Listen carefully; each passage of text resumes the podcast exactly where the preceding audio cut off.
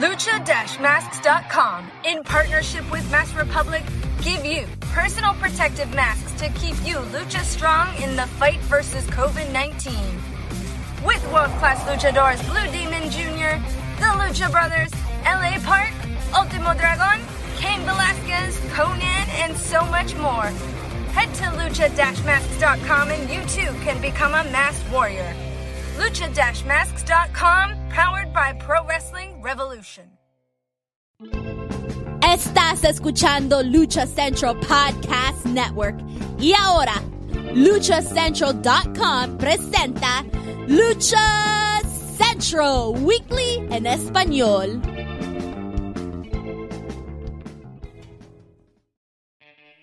Amigos de luchacentral.com de México y Estados Unidos, sean bienvenidos a una nueva emisión de Lucha Central Weekly en español. Yo soy su anfitrión Pep Carrera y desde la Ciudad de México tengo el gusto de presentar a mis compañeros y amigos.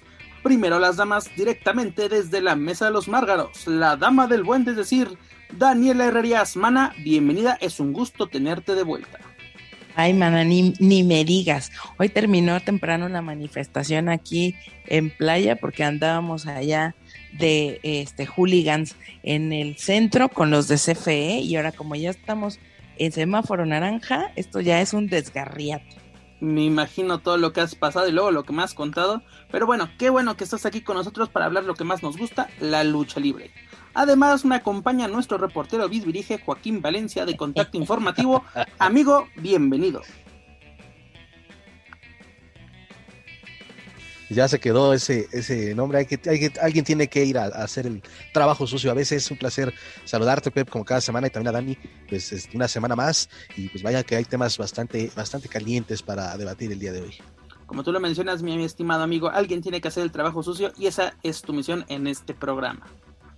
Pero bueno, amigos, continuamos el mes de mayo con nuestro programa número 54, en el cual estará lleno de información, análisis, debate y uno que otro chisme del ámbito luchístico, tanto nacional como internacional. Rápidamente, amigos, escuchas, les comento que las opiniones vertidas en este programa son exclusivas y responsables de quienes las emiten y no representan necesariamente el pensamiento de Lucha Central y Mass Republic.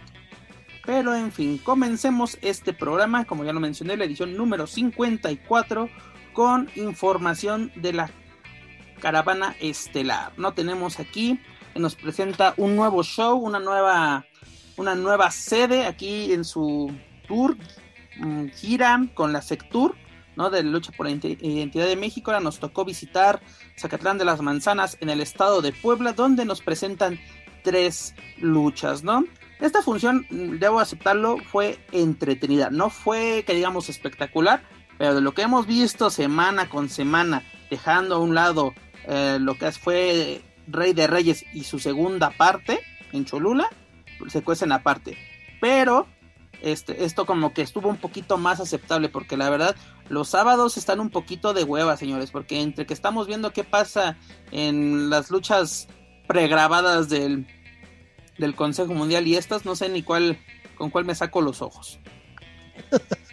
Pues mira, el único que, rescato es porque visité recientemente ese lugar donde se llevó a cabo la, función, un lugar muy bonito, muy agradable, estar ahí este para pasar un dominguito en familia y bueno, pues yo lo único que puedo decir porque de verdad la función, eh, a diferencia tuya, mi Pep, insisto, una semana más y contando es de... Eh, ¿Cómo, ¿Cómo, estará de mala toda esta, en cuanto a calidad, toda esta eh, gira para que esto sea aceptable. Exactamente. Pues sí, la verdad sí, mira, ahí te, la compro totalmente. Mira, lo que bueno que tiene toda esta gira con la Satur, sinceramente es toda la promoción que le hacen a los lugares que han visitado. Es muy buena la producción, la historia, que hay, que hay de comer, que hay para visitar, incluso así que ponen a los luchadores, ¿no? Hacer como parte de tus guías. Eso es, eso es divertido, ¿no? Las cápsulas informativas con la voz en off de José Manuel Guillén, a quien le mando un saludo pero el producto del ring siguen, siguen quedándonos a deber y mucho. Yo creo que a AAA, ¿sabes qué, amigo? Le falta público ya en sus, en sus shows, porque, pues la verdad, lo hemos visto en otros lados. Con público cambia totalmente los, los luchadores, lo estamos viendo en WWE en WrestleMania, lo estamos viendo en estas semanas ya en Dynamite que ya tienen público, incluso para el, el, pay-per-view de WWE Nothing ya van a tener capacidad total en, el Daily Place en Jacksonville va a ser muy interesante. Pero rápidamente vámonos con los resultados. En el primer encuentro, Venenoide superó a Aragno. Y esto es bueno porque seguimos viendo en acción a los superhéroes de Marvel Lucha Libre. Se sigue dando a conocer este producto. Es bueno, aunque ha habido uno, hubo un, ah, desde la semana pasada, si no me equivoco, antepasada, ya hubo un cambio en el luchador que interpreta a Aragno. Eso ya se lo dejaremos a ustedes si lo quieren investigar quién, quién es. No vamos a romper esa, esa magia de la poca que queda en esta industria. Pero te digo, e, es, bueno, aparte seguimos viendo una, una, rivalidad de los cómics que pasa a los encordados, ¿no? Tenemos a Venom contra el Hombre Araña, una clásica rivalidad de los cómics. Pero bueno, luego tuvimos un five-way match donde estuvo en disputa la Copa Perro Aguayo Jr., la cual se llevó el hijo del vikingo tras superar a Abismo Negro Jr., Aramis, Látigo y Villano Tercero Jr. Fíjate que este fue un buen encuentro y creo que es lo que rescata esta función. Porque aparte hubo eh, interesantes piques, no sé, no sé qué nos tienes que comentar, mi estimado Joaquín Valencia.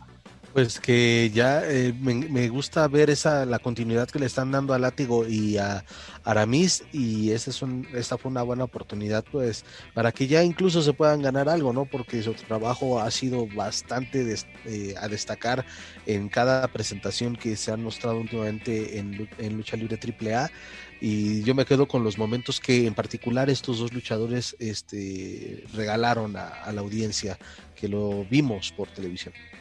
además, interesante la actuación de Villano, de, Villano Tercero Junior y sobre todo la espectacularidad de, Hijo del Vikingo, ¿no? Está demostrando que eh, tiene, tiene con qué para brillar dentro de la caravana estelar, no solo dentro de la caravana estelar, no sabemos que por el tema de la pandemia muchas cosas han pasado dentro de la industria, pero este joven pintaba para llegar a Impact, incluso AEW, ¿no? Que era el tema de que faltaba la visa de trabajo. No sé cuál sea la condición actualmente, si ya, ya la tenga, porque prácticamente era como Dr. Wagner y estaba una firma de, hacer muchas cosas. Pero esta fue una, interesante propuesta que creo yo, aquí hay un problema. Uno, no hay problema que inventes una copa. ¿No? Hay 20 mil torneos en todos lados, en la casa de enfrente tenemos como 18 certámenes al año, no sé cuántos hay. Pero yo creo que si vas a homenajear a alguien del calibre como el hijo del perro aguayo, hazlo con un, hazlo en una función con público, en una función especial, porque eso le va a dar auge. ¿Tú crees que, que la gente no, no estaría a gusto con un homenaje a un grande como lo es el hijo del perro aguayo? Yo creo que definitivamente, eh, pues cuando algo es llamativo, porque finalmente son buenos luchadores los que intervinieron en la Copa, también el hecho de que no se defina la razón por la cual está sucediendo le resta importancia. Es decir, si tú me explicas que gracias a esta copa eh, vamos a, ver como una alternativa o vamos a ver que el ganador va a poder contender a tal o cual cosa. Pero si nada más la estamos sacando porque tenemos la necesidad de poner en un solo ring a ciertos elementos sin ninguna razón de ser, o si no va a haber continuidad para estas historias surgidas a partir de este torneo que lleven a una segunda edición, pues qué razón tiene de nombrarla con con este nombre que es tan significativo para muchos fanáticos. Es decir, es correcto. Mm, ¿cómo, con qué finalidad lo estás haciendo? Ahora, eh, coincido totalmente contigo en el asunto de decir, bueno, si ya vas a tener este torneo con estos buenísimos luchadores, pues espérate a, tirarla en un evento grande. Tuviste Rey de Reyes, tuviste, eh, vas a tener pronto Triple Manía, pues muy seguramente pudieran haber sido una, lucha semifinal o por lo menos un evento especial en Triple Manía, que creo que con esos nombres, y aunque han sido caballitos de batalla muchos de ellos, habría sido algo que sí valdría la pena ver.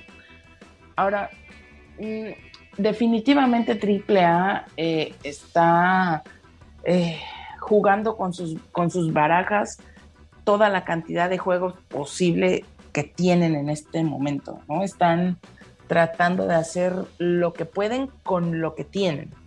Y aquí eh, el asunto es que ya se nota, o sea, se ve, siento que se ve muy forzado en muchas de las, de las ocasiones. Eh, híjole, entiendo y trato de entender cuáles son todas las necesidades que tiene AAA hoy por, por toda la situación que está atravesando, no solamente por la pandemia, sino por esta situación de tener material nuevo, de tener encuentros interesantes. Recordemos que siguen eh, saliendo los programas por Space, que siguen saliendo los programas por TV Azteca. Entonces son dos públicos diferentes. En Space tienes que competir contra la oferta de, de AEW.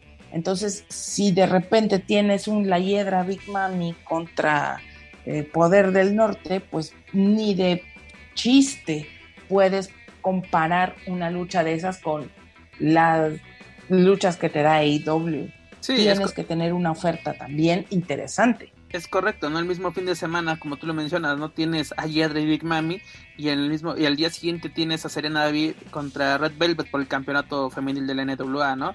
Como que sí es muy muy diferente el producto y tienen que eh, aprovecharle esos espacios, ¿no? Porque tú mencionas TV Azteca, Space, pero no olvidemos también tienen el público de multimedios. O sea, AAA tiene diferentes frentes y no está aprovechando porque está ahora sí mostrando el mismo material para todos, cosa que, por ejemplo, algo no tal vez bueno, pero a la vez malo con el Consejo Mundial, que muestra producto diferente para las diferentes plataformas que tiene, ¿no? Para Heraldo tiene unas funciones, para TUDN tiene otras, para su canal de YouTube tiene otras, ¿no? Es como lo que también hace AEW, ¿no? No muestra las mismas funciones en Dynamite que en Dark y en Dark Elevation. No tienes que, tienes que repartir bien el, producto. Y ahorita AAA solamente tiene un producto. Tiene su show A, que es la lucha por la identidad de México, no es esta gira con la, junto a la, la Sectur.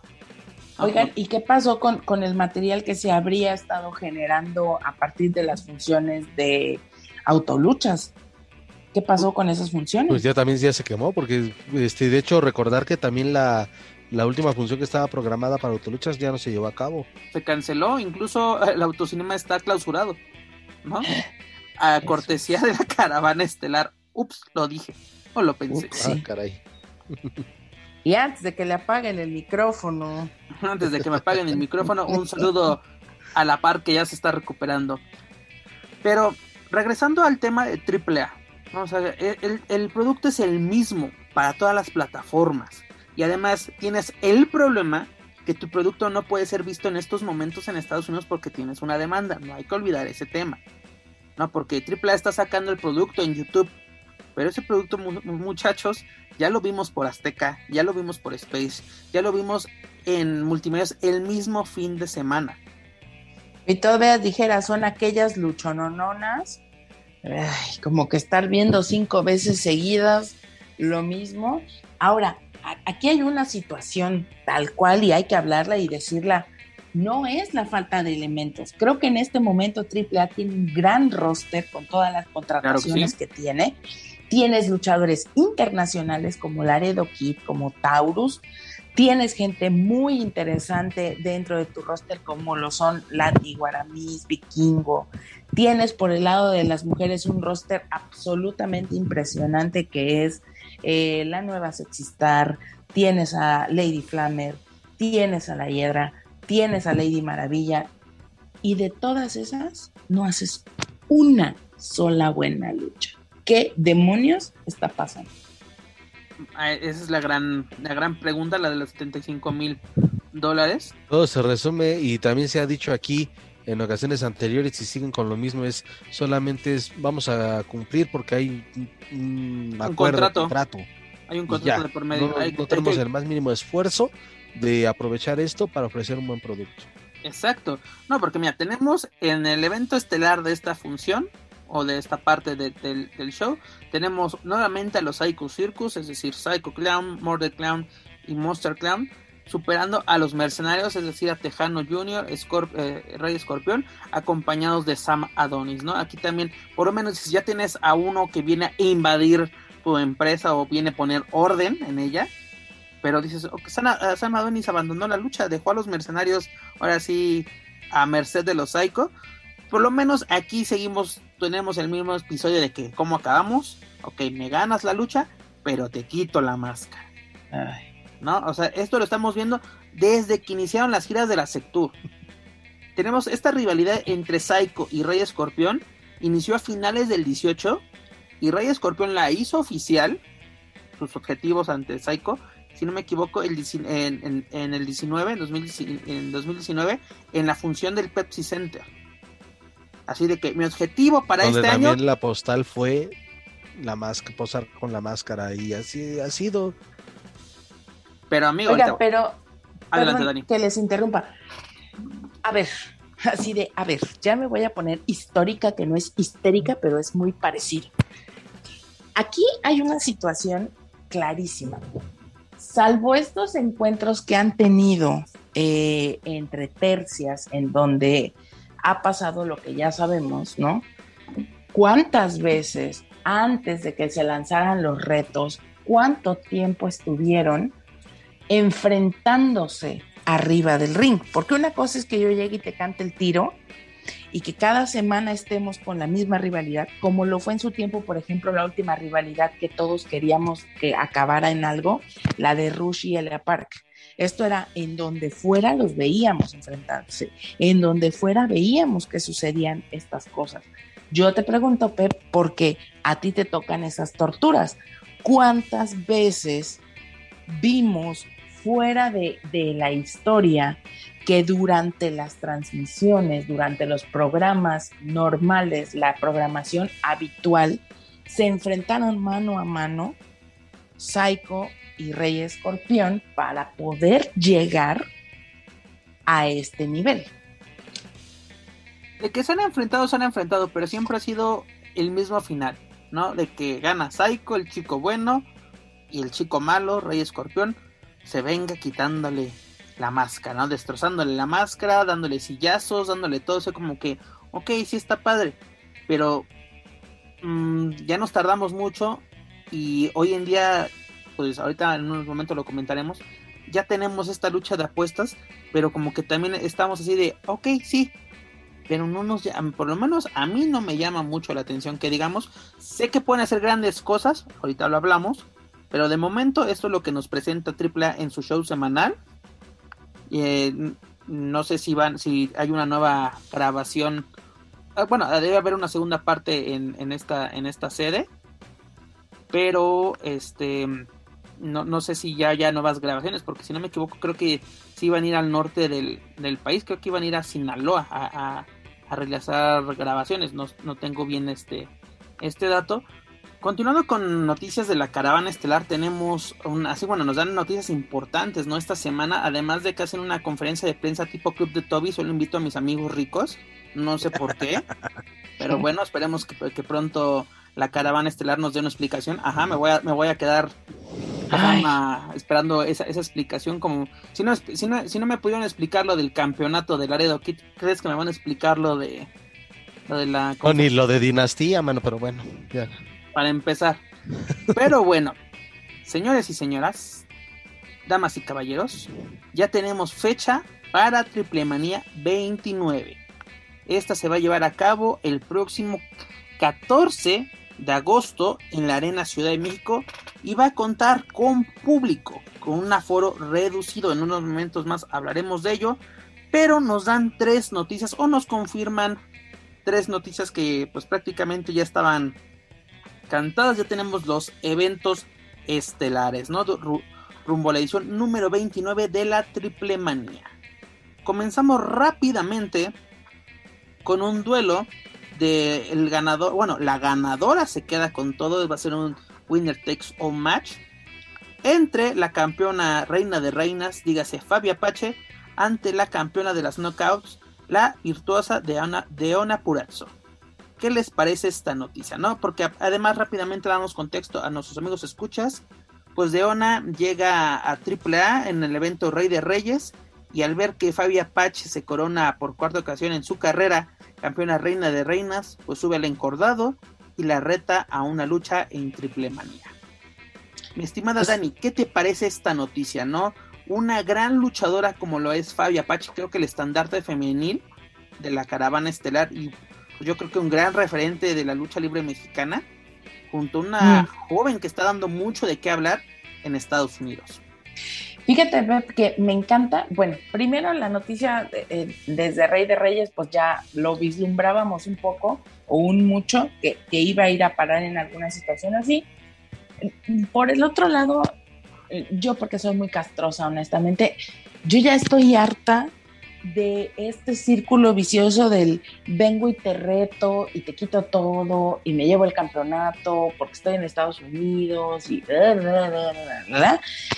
mi pregunta es, bueno, ¿por qué Fabi no podría tener la intención de decir, pues si ya soy la reina de reinas de AAA, ahora yo voy a buscar retadoras para mi campeonato que estén a mi nivel? ¿Por qué tenemos que seguir comprando esa medicina del que vengan de fuera a quitarme lo que con tanto trabajo me han dado? ¿No? Que con tanto trabajo me han reconocido. Está bien, qué bueno que se dé la rivalidad. Me encanta, de verdad, me encanta ver trabajar a Fabia Pache. Creo que es una de mis luchadoras femeninas favorita. Pero sí la fórmula del, del cómo sucede esta rivalidad express, porque son rivalidades express que no tienen ni pies ni cabeza, sin ton ni son. O sea, de un apurazo llegó y se sentó en la mesa de cuarentaristas se le calentó el hocico, se trepó al ring y entonces ahora sí, ¿no? Lo que a Fabi le costó casi dos años recuperar, está en 15 minutos ya, venga, vamos, ¿no? Dices, güey, no, no me, no me vendas ese tipo de historias porque honestamente ya es, o sea, es casi tan sobado como subir al ring a aventar tortillas, ¿no? Así. No, porque además podemos poner el ejemplo, ¿no? De la primera extranjera que, ha aportado el Reina de Reinas, dígase Taya Valkyrie pues todo lo que tuvo que pasar para poder tener ese reto ante Fabio Apache en Triple Manía, ¿no? Que fue un buen encuentro, fue una buena rivalidad, fue una buena conclusión ese, ese encuentro. Pero como tú lo dices, ¿no? A, a le, le, tomó 15 minutos hacerse del reto, ¿no? Que está yo creo que siendo campeona de una empresa con la cual tienes una alianza de intercambio de talento, pues no hay ningún problema. Pero puedes hacerlo de una manera diferente, innovadora, este, pues como tú lo mencionas, Dani, ya lo hemos visto una y mil veces. Y pongámonos, pongamos un, un, contexto, o más bien, o, pongamos un escenario, es lo que quise decir. Eh, por eso se lleva el título a Impact. Joaquín lo decía, pues es el campeonato máximo de, la... ponemos el ejemplo, o más bien él ponía el ejemplo la semana pasada del megacampeonato. Ok, lo tiene Kenny, Kenny Omega, está en AEW, este, tiene exposición internacional, pero es el campeonato de la empresa y anda paseando por todos lados menos en AAA. Y eso lo han enseñado los propios luchadores de la caravana estelar. Tejano Junior se lo dijo a Joaquín. O sea, ¿de qué nos sirve tener un, así, literalmente una superestrella como campeón? En ese, en ese entonces Fénix, que solo tuvo una defensa de, su reinado. ¿De qué nos sirve, no? Tener esto digo, a mí me gusta la idea, me, agrada la idea, si quiero ver esa lucha entre Fabi y Leona, pero ¿qué va a pasar después? ¿No? Puedes armar una buena rivalidad y aparte, faltan dos meses y medio para Triple Manía, tres meses ya contando también lo que eh, el tiempo de, agosto, lo que, lo, que, quieran, no se hagan sus sumas, lo que quieran. Pero, a ver, ¿cómo, lo cómo vamos a darle forma a esta rivalidad? ¿Vamos a volver a ver a Deona en México o vamos a ver a Fabi en, Impact? Porque aparte mm, va a haber un limbo antes de Triple Manía, porque yo creo que se deberían de hacer el evento verano de escándalo, ¿no? Aprovechando de que ya un poco de apertura con esto de los espectáculos, con esto yo creo que en, una entidad diferente a la Ciudad de México se puede realizar un buen evento. ¿Qué podemos esperar, mi estimado Joaquín Valencia? Pues eh, una buena lucha, yo lo veo por la parte de que ambas tienen calidad. Si me atrevo a decir, Fabia Pacho hoy día es la mejor de triple A y Diana Porazzo hoy en día es la mejor de Impact. Entonces ahí sí queda eh, bien justificado una lucha de, campeón, campeona contra campeona. en cuanto a las formas, pues, pues a mí lo que me agradó fue que Diana Purazzo este, dejara con dejar atendida en la lona Fabi. Digo, no es nada en contra de ella, pero eh, a lo mejor el, inicio de cómo llegó, cómo retó, etcétera. Pero a mí me, ahí sí me agradó ese punto y creo que a mucha afición también, porque pues, se despierta el interés, ¿no? Es una fórmula a lo mejor sí ya quemada, pero que le sigue gustando al público de lucha libre AAA y coincide en la parte de pues entonces empiecen a trabajar para darle continuidad a la rivalidad, porque ahora este no dejen que se enfríe, no dejen que la gente cuando llegue el 14 de agosto digan, ah, ah, sí es cierto que había que se habían retado, ¿verdad? No, hay que darle la, la debida secuencia y también es una interrogante, Pepe, ojalá que se pueda ver a, Fabi en una que otra función de Impact, porque bueno, Impact eh, acaba de tener un pay-per-view este fin de semana y va a tener uno en, en, en junio, en tres semanas, si no me falla la memoria, entonces creo que ahí también se podría justificar. Y a ver si nos espacio. Y a ver si nos acordamos que tienen pay per view. Como este fin de semana fue de, ah, caray. Es que competían contra la López, maestro. O sea, Perdóname. De por, sí, nadie ve Impact y ahora con el aniversario de la López. Pues, Perdóname, pero Chucho el Roto llena cualquier arena, mamá. O sea, seamos sinceros. Pero bueno, ya hablando en serio. Además, una cosa. A mí, a mí me, me, encanta la idea que sea Fabi Apache.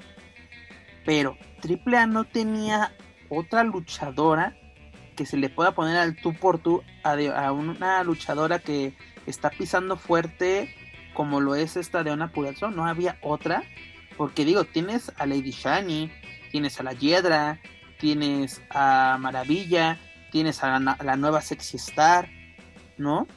Pero tú estás diciendo que, que luche, ¿no? O que se presente, o cómo. Dani, por favor, dame, dame, Mira, también dame chance, honestos, muchos dame dicen, chance, mujer. muchos hace mucho, hace mucho tiempo decían, es que ya, Fabi, ya, ya, harta, que no sé qué. Hoy en día, pues, bueno, es, es una, es ídola. Y en años recientes decían, otra vez Shani, ya, paren, paremos la mano. O sea, sí, hay más luchadoras en el roster femenino de AAA, pero creo que la mejor o la adecuada para enfrentarse a Deona es Fabi, así de fácil. No, y además, mira, yo creo que si a este par las dejan luchar, se pueden robar la noche. Pero si vemos tortillas, si vemos interferencias, si vemos muchas cosas de las cuales ya estamos acostumbradas en las triplemanías, esta va a ser una lucha de relleno. Bueno, mana, si vemos tortillas en esta lucha, no creo que sea de relleno, ¿eh? Y no es albur. Entonces, lo que sí creo y me encantaría poder ver para un, para un siguiente gran evento es que, como bien dices, si dejan que estas dos luchadoras hagan lo que saben hacer arriba del ring, podamos estar viendo pronto, así como sucedió en WWE, un siguiente magno evento encabezado por mujeres y eso sería fabuloso. Yo recuerdo el año pasado una plática que tuvo este Dorian Roldán que decía que la próxima superestrella de AAA debería ser una mujer y que incluso AAA debe estar preparado para que las mujeres encabecen sus magnos eventos, dígase una triple manía. Dudo sinceramente que este sea el caso, pero yo creo que deberían de empezar a pavimentar el camino para llegar a, ese, a, concretar ese proyecto, ¿no? De que ya no solo sea un Psycho Clown, ¿no? Que ya sea una, una de luchadora que sea parte de tu roster, tu máxima estrella y que te pueda encabezar un magno evento. Ya lo vimos en WWE, ¿no? Ya lo vimos en WrestleMania 35, si no me equivoco. Tuvimos una triple amenaza, Charlotte Flair, esta Ronda Rousey y Becky Lynch que a mucha gente no le gustó. Fue, una buena lucha, pero tampoco fue como nos la vendieron. Tampoco, no exageremos. Es que mira, ahí está, le acabas de dar al clavo. Por eso, dale secuencia a tu rivalidad, llévala, llévala para que despiertes más interés en la gente. Ya el mero día, pues sí, depende de, otros factores quizás, pero por lo menos la empresa debe hacer su chamba de hacer que la gente se empiece a interesar en, en esa lucha porque, seamos honestos, el público de AAA pues, no conoce la labor de, de Purazzo. Es que ese, es el problema. Por ejemplo, y es muy chistoso, aquí en, Estados Unidos los aficionados que ven AAA sí están enterados de, de quiénes son los campeones, quiénes son las leyendas, quiénes son los novatos. Y en el caso de, de México, mucha gente desconoce el producto de Impact. Incluso piensan que al momento que cambia o desaparece el nombre de TNA, desapareció la empresa, ¿no? Cuando continuó muchos años bajo el, nombre de Impact, ¿no? Incluso pasó Laredo Kid, Ángel Garza, este Shum Tiger, ¿no? Que era Tigre 1. Muchos luchadores mexicanos han pasado por las filas de, de Impact. Eh, el hijo del fantasma, ¿no? También se dio a conocer mucho en, en los encordados de, de, Impact. Y yo creo que tienen que aprovechar este, este, pues esta oportunidad de dar a conocer el producto, dígase esta de ONA. Y aprovechando que hay una apertura ya en lo que es eh, los viajes entre México y Estados Unidos. ¿no? Ya no hay tantas restricciones como para decir es que por la pandemia, afortunadamente o desafortunadamente ya hay una apertura, ¿no? Y además muchos luchadores, en, ahora sí que, tienen la oportunidad de estar en Estados Unidos o trabajar en Estados Unidos, incluso ya están vacunados. En, el caso son los Lucha Brothers. Ellos ya tienen su, no sé si ya tienen una, fue una sola dosis, pero ellos ya tienen una vacuna por lo menos. ¿no? Es algo muy importante en este, en este aspecto.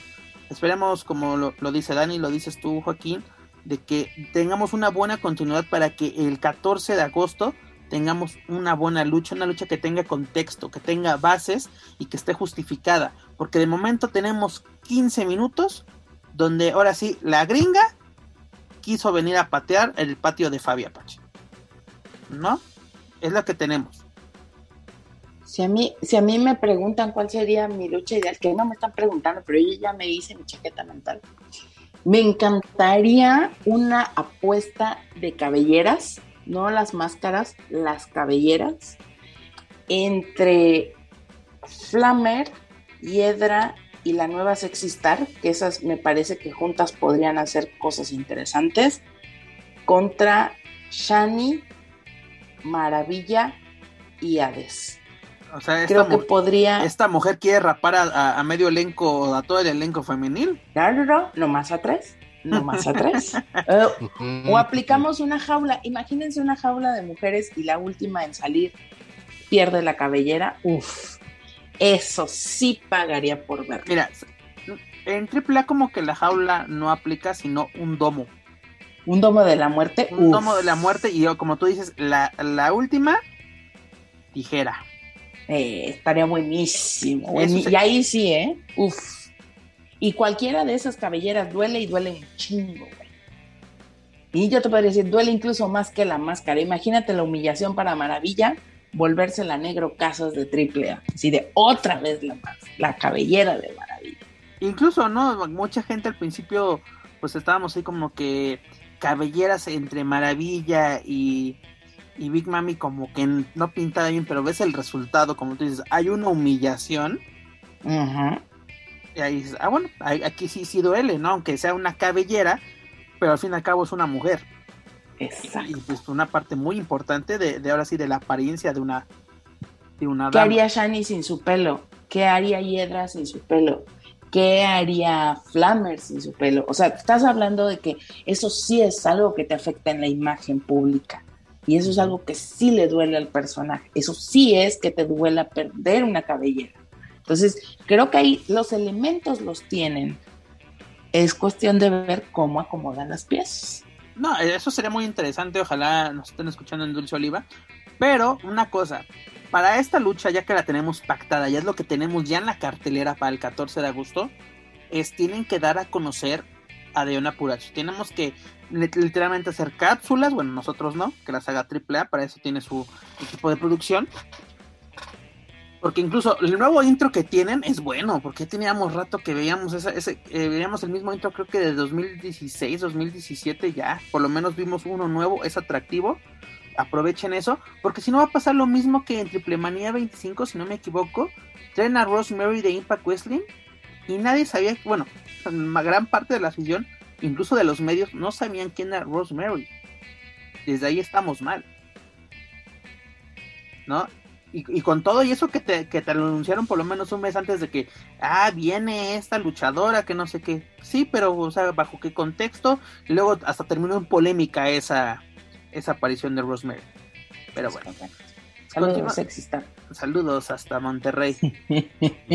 pero continuando con los anuncios que nos dan, tenemos el, pues ya la confirmación más bien de que Kenny Omega va a defender el mega campeonato de lucha libre AAA ante nada más y nada menos que el ídolo Andrade.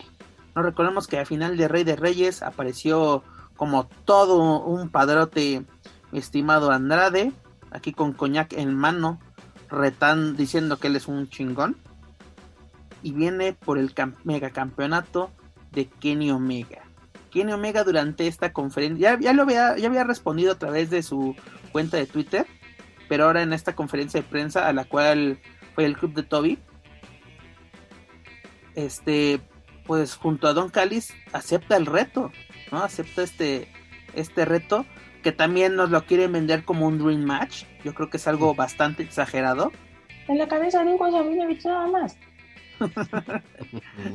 Saludos al buen Hugo.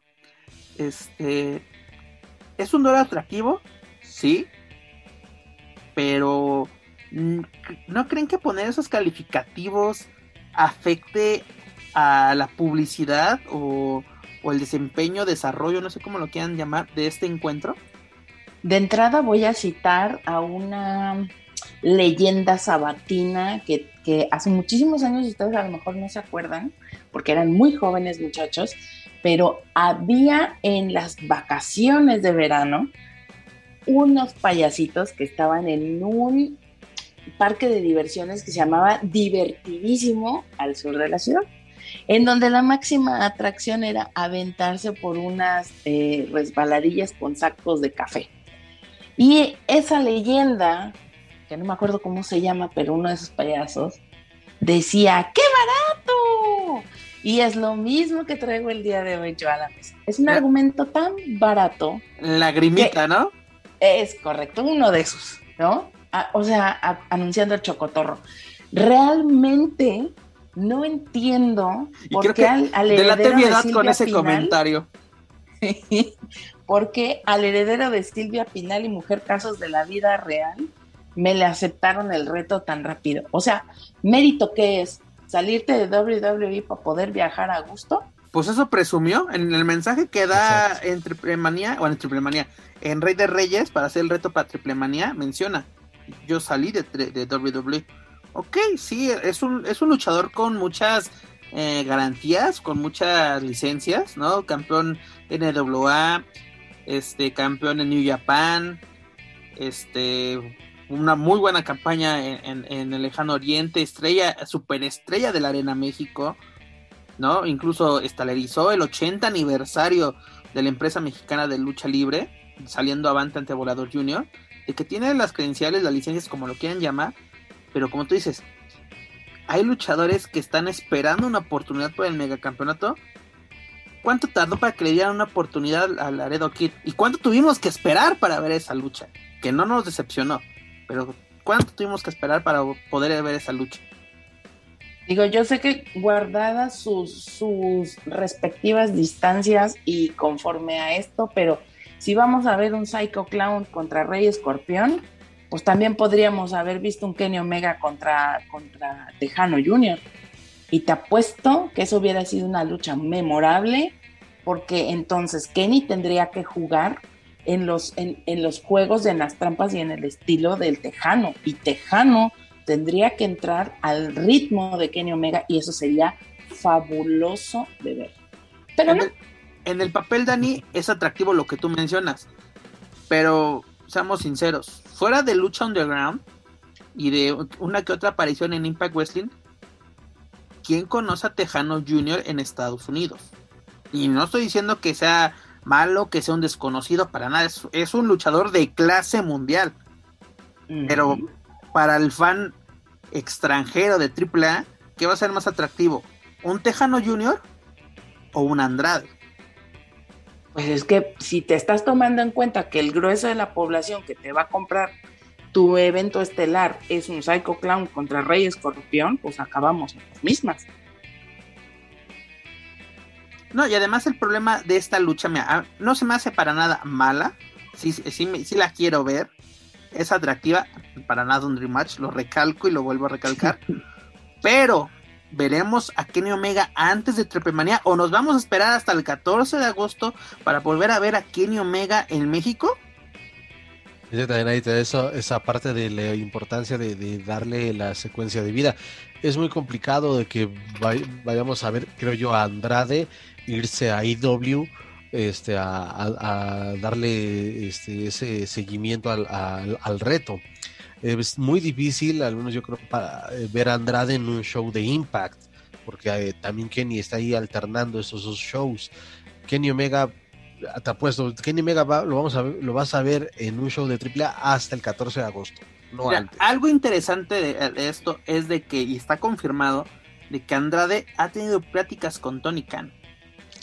Sí, entonces digo, ahí puede, ahí son muchas eh, variantes. Es más fácil que Andrade ande tocando puertas, ande buscando, entre comillas, a Kenny Omega eh, en Impact o en AW, a que, a que Omega venga a un show de, de AAA, porque yo pues, ¿a qué voy si él tampoco es oficialmente un elemento de AAA?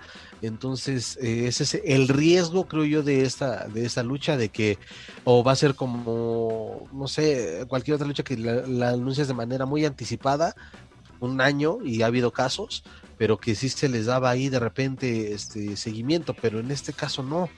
O a menos, y eso ya también es una, es una chaqueta mental de que eh, Kenny Omega se aparezca en el debut de Federación Wrestling, que no tendría nada que ver, pero lo dudo. Eh, es, una, eh, es una incertidumbre, es una arma de doble filo. en fin. Llámenme mal pensada, pero yo siento que, pues, de por sí como que le cuesta trabajo a mi Kenny Omega salir con el megacampeonato en sus funciones, ¿no? Entonces, a lo mejor a alguien como Andrade le vendría bien mejor traer el Quetzalcoatl ahí en la panza. Por lo menos le cuesta. Yo lo siento más así. Le cuesta en Impact, porque luego afortunadamente en AEW todavía lo vemos ahí de fondo. por lo menos se lo da al, del staff para que lo muestre a cámara. Ajá. a, este Nakazawa lo, lo agarra de su staff y ahora le cárgame los campeonatos, mi chavo pero por lo menos lo vemos, porque en Impact sí está borrado el megacampeonato. La razón, no lo sé, se han dicho muchas cosas. no, y aparte de eso, y perdón, y es un paréntesis, desde que Jeff Jarrett era, ganó el megacampeonato, no le puso una placa provisional encima del, diseño original. Quién sabe por qué ahí cuál era la razón, pero le puso ahí una placa plateada con los colores de, la bandera mexicana y parece que está prohibido mostrar ese título en esa empresa. ¿Quién sabe? ¿Qué, clase de catedral encima del templo mayor me estás hablando? ¿De qué hablas? ¿Qué, conquistadora nos, está saliendo esta Dani? Pero mira, también una cosa. Eh, sabemos que la última defensa de Kenny Omega como megacampeón fue el 12 de diciembre, bien guadalupano el, el día, este contra la de Doquino, una muy buena lucha en Triple Manía 28. Pero ah, después lo defendió en, en AEW con Jack Evans y con Sammy Guevara. Sí, pero esas luchas, amigos, justamente a eso voy. Contra Jack Evans fue el 20 de noviembre del 19 y contra Sammy Guevara fue el 25 de marzo del 2020. O sea, desde marzo del año pasado no vemos una defensa del megacampeonato en AEW, porque es lo que yo comentaba el año pasado y justamente en estos en este mismo espacio de Weekly, de que qué bueno que el megacampeonato se le está dando exposición, ¿no? La primera vez fue en Dark, luego tuvimos en Triplemanía Regia contra Dragon Lee, luego en el en el sí, en el episodio 25 de Dynamite. Pero ya de ahí en fuera ya no lo este Dynamite ya llegó esta semana a su episodio 86. Desde el 25 no vemos el megacampeonato en acción. Lo vemos de. Ay, mira, ahí está el megacampeonato. Pero hasta ahí. Pero es que también se te está olvidando que pandemia. Sí, pero a ver, lo estás exponiendo contra Jack Evans, luchador de IW, lo estás defendiendo contra que contra Sammy Guevara, luchador de IW, incluso Laredo que ya está yendo o ya volvió a aparecer en AEW vuélvelo a exponer contra Laredo, exponlo contra los Lucha Brothers, exponlo contra quien sea, pero dale una continuidad, porque si no regresamos desde que, ah, sí soy campeón, pero ahí lo tengo. ¿No? Pero imagínate, llama mal pensada, atribúyele esto al calor, atribúyeselo al calor, ¿vale? Ahí te va mi chaqueta mental en este momento. Vamos a suponer que mi tío Kenny dice, bueno, ya, quítenme esta corcholata de encima, pásensela al ídolo de ídolos. Y entonces mi ídolo de ídolos de barro va a estar acá en AAA siendo el tótem a derribar. Y entonces ya dijo el, mi amigo Psycho Clown que él donde se pare y el ídolo y cha cha cha. Entonces ahí a lo mejor podría salir algo interesante que pudiera venir en un futuro en el que tus funciones estelares tanto las de televisión como las que ya se puedan empezar a vender para, para las promotoras de los estados que ya pueden trabajar con lucha libre y público, pues un Andrade contra Psycho Clown y ahí sí empieces una carrera como Dios manda otra vez para poder hacer un triple manía eh, por el campeonato, una lucha por el megacampeonato, como la que llegamos a ver en su momento de Mesías contra Wagner, que fue un puto lucho no, no de antología. Y, y ellos sí se persiguieron un puto año entero alrededor de toda la República y el mundo por ese megacampeonato. No sería mala idea, incluso, mira, sinceramente, en el papel, yo me atrevo a decir que Andrade gana el campeonato. Pues sí, pero te, puedes iniciar... recuerdas los compromisos de Andrade y también no sabes cómo va a andar con esta eh, con FW. A ver, hermano, si se lo diste a Fénix, que lo estuvo paseando por todo el mundo, pero solo lo defendió una vez, que vuelva a pasar, no nos va a sorprender. Pues sí, pero bueno, todo esto va ok, ya es lo que dice Dani, se le da la secuencia y es y le dan la oportunidad a Psycho Clown, ¿no?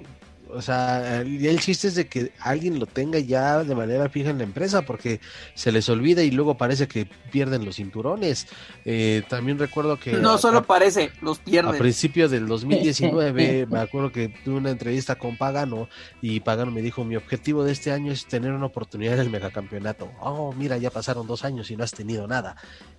Eh, y lo que también ya decía el Tejano, o sea, también es por esa parte de si Pero, los por ejemplo, de AAA son devaluadísimos, en el caso dárselo a alguien que no es estable o al menos que esté de fijo en la empresa, pues es más arriesgado. Ahí te va. Que gane Andrade el campeonato, puedes iniciar una interesante rivalidad con Psycho Clown. Recordemos que Psycho Clown es el ídolo icono de la caravana estelar, pero nunca ha sido megacampeón. Ahí puedes empezar a pavimentar este, este camino para ahora sí consolidar a tu ídolo. Y hablándolo del ídolo, de la caravana estelar, eh, AAA nos informa, o nos, más bien nos confirmó, que uno de sus eventos estelares es el tan esperado duelo de máscara contra cabellera entre Psycho Clown y Rey Escorpión. Y aparte nos presentaron un capítulo más de Vamos a agarrarnos a madrazos en conferencia de prensa. Bendito Dios no estuvo Conan esta vez, para que no me lo tiren. Oye, pero por poquito tiran a Dorian. Bueno, también, también, Dorian se pone el medio, mano. Ahí sí también, no, la pensó esta vez. Pues mira, yo no quiero volver a ver al vampiro canadiense haciendo un martinete a Dorian Roldán. Ningún Roldán debe de estar cayendo en una mesa. Ninguno. Pues Ni mollete. No, hombre. Pero mira, si, recordar que lo que le hizo Conan una vez al licenciado Roldán, que le rompió prácticamente la nariz por aventarlo contra el esquinero. que en gloria esté. Que en gloria Y sus cenizas pasen.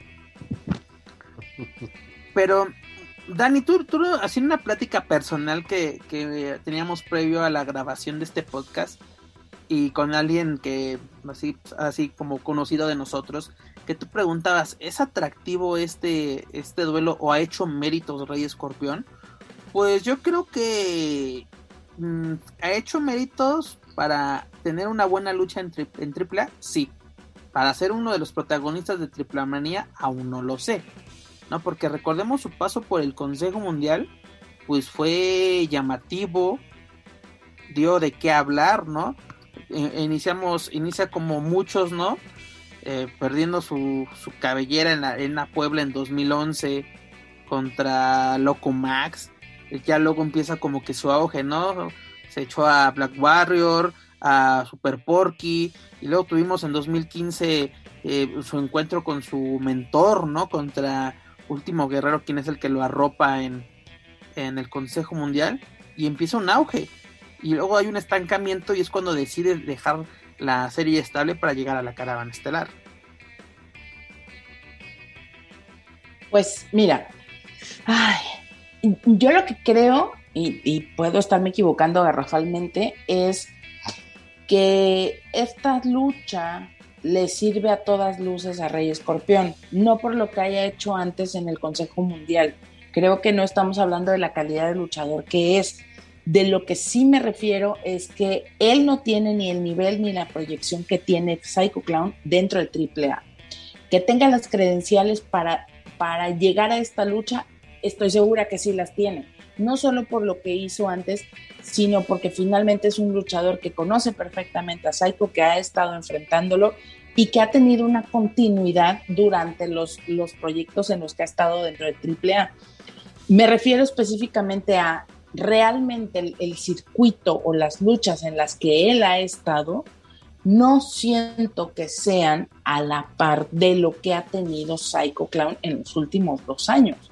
Siento que es como subir un mid-carder contra un estelarista, que no lo es. Perdón que te interrumpa, pero lo mismo se dijo de Pagano cuando se enfrentó en Triple Manía 24.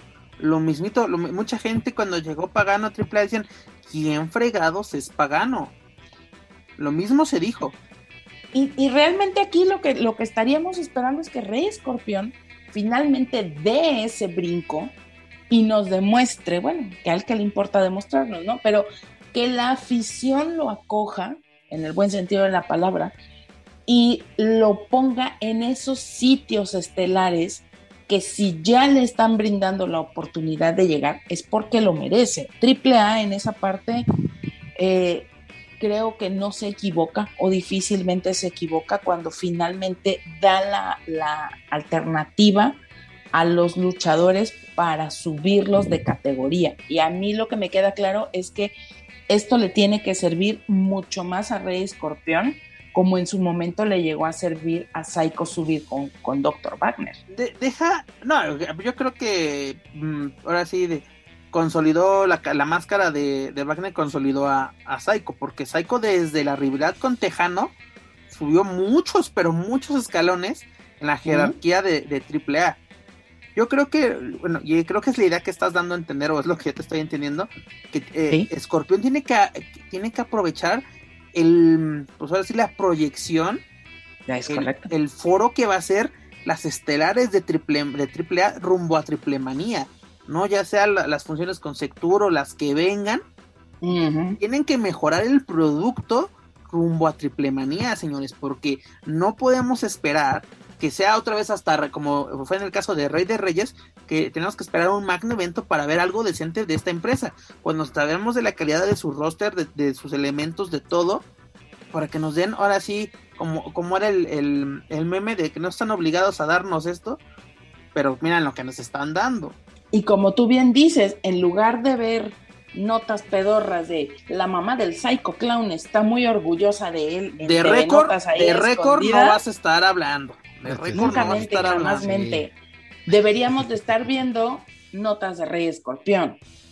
No, pero cosas de Rey Escorpión, porque eh, realmente Psycho no necesita esa publicidad en este momento.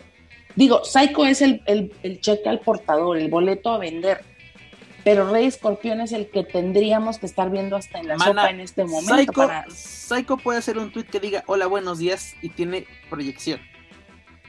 exactamente, Rey Escorpión puede poner hola, buenos días y no va a tener la misma reacción. Tenemos que poner, o más bien, Triple A tiene que poner a la misma altura a Rey Escorpión de. Es correcto. Ahora te voy a decir una cosa.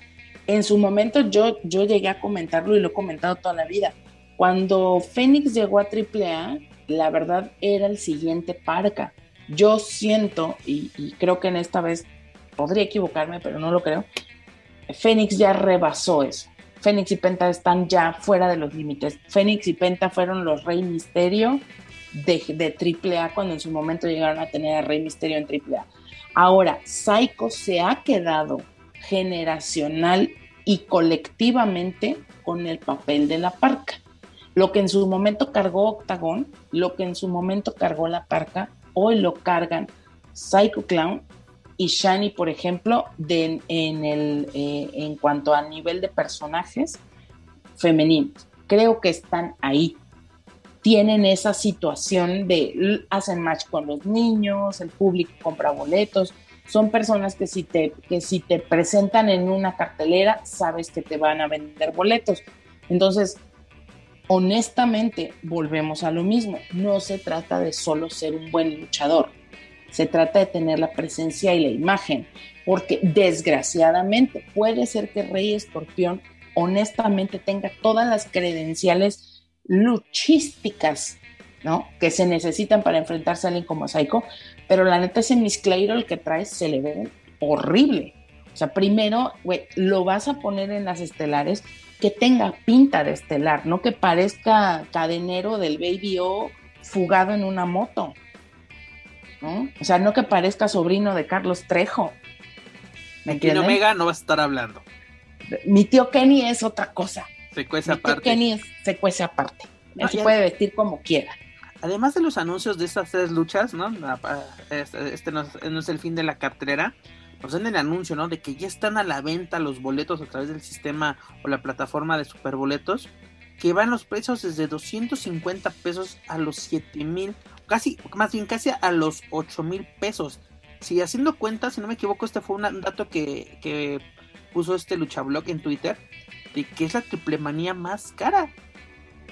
Sí, porque la, la pasada también había estado más o menos en eso, perdón que les, que, les interrumpa, porque yo me burlé justamente del costo diciendo que ni los boletos de Gloria Trevi habían estado tan caros y los boletos de Gloria Trevi estaban casi rozando los 8 mil varos. Por la de Wagner y Psycho Triple Manía 25, los boletos de Ringside no rebasaban los 4.600 pesos. Y eso porque lo, lo, chequé apenas hace rato. pero, pero aparte, Dani, creo que es así por, ponle que es más cara por unos, este, por ejemplo, lo de Ringside por 400, 300 pesos.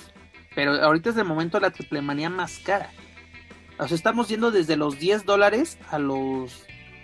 ¿Qué te gusta? ¿Son 400, 300 dólares? No. Pues es que dijo Andrade que, que... 500 dólares, perdón. 500 dólares que la garantía de él es de 3 millones de dólares, pues claro que la tienen que dar así de cara para poderle pagar al señor. Imagínese, si no, no sale. Pero dejando a lado los precios, dejando a lado todo lo que hemos hablado, dos cositas. Una, es atractiva esta, estas tres luchas. Dos, es predecible. Pues bueno, pues, habrá muchos que le dirán que el evento estelar sí lo, sea. Las otras dos no son predecibles para mi gusto. Eh, y esperar que puedan mm, complementar con el resto de la cartelera. También hay muchas dudas que, que eh, dejan en la conferencia de prensa. Eso pasa por, no invitar a medios que sí Mm, intentamos hacer preguntas interesantes, por ejemplo, lo que se quedó pendiente en la triple manía pasada, ¿no? Que se había dicho que iba a haber luchas de apuesta o toda la función iba a ser luchas de apuesta. También sería interesante saber si van a retomar esa idea para esta edición y ya empezar a... Saber si a Bandido y Flamita le van a dar su oportunidad titular. Su oportunidad por los campeonatos. Desde hace tres triple manía también. Imagínate. No, este, ya ese, ese, esa oportunidad ya expiró, ya ni se han de acordar. en fin, postes a la arena Pepsi, ¿o cómo se llama esa? Pepsi Center, ¿cómo se llama? no, es la Arena Ciudad de México. no, y además acuérdate que este, esta máscara, máscara de bronce no tenía este una oportunidad titular que nunca llegó. No, sí, sí, sí, con, con... Ah, no, no, no, perdón, tienes razón, nunca la hizo por Carrion Cross, el buen Carrion Cross se la se la quitó. Se la robó. Se la robó, sí. Mira, es, eh, insisto, ojalá que puedan complementarlo porque pues el tiempo pasa muy rápido, se está terminando el mes de mayo y, tienen el tiempo suficiente para poder crear un buen evento. Ya lo de, la, lo de los costos, pues mira, bien o mal va a haber gente que sí va a hacer el esfuerzo por pagar esos boletos o no sé si vaya a haber invitados especiales para llenar esos lugares en ringside pero este la gente aunque bien o mal critique el producto, pues a final de cuentas no dudo que sí va a haber el aforo permitido. Aquí sí me atrevo a decir que, van a respetar el, la, eh, la capacidad que les pongan, la limitación. Y hablando de eso, amigo, perdón que te interrumpa, ¿cuál será la situación pues sanitaria en México de aquí a agosto? Muchas cosas pueden pasar muchas cosas. ¡uh! capaz que nos la vuelven a cancelar, Simana, recuérdate, a, a recuérdate, dijeran otros. No, y aparte ahora sí pongamos changuitos de que la cosa no, que la cosa sea para bien, ¿no? Porque sí sería una desgracia que nos, que nos cancelen una triple manía o nos la pospongan ahora sí hasta que, que papi Dios quiera. Pero pues ahora sí hay que estar al pendientes, no hay que quitar ahora sí el dedo de renglón de lo que haga AAA.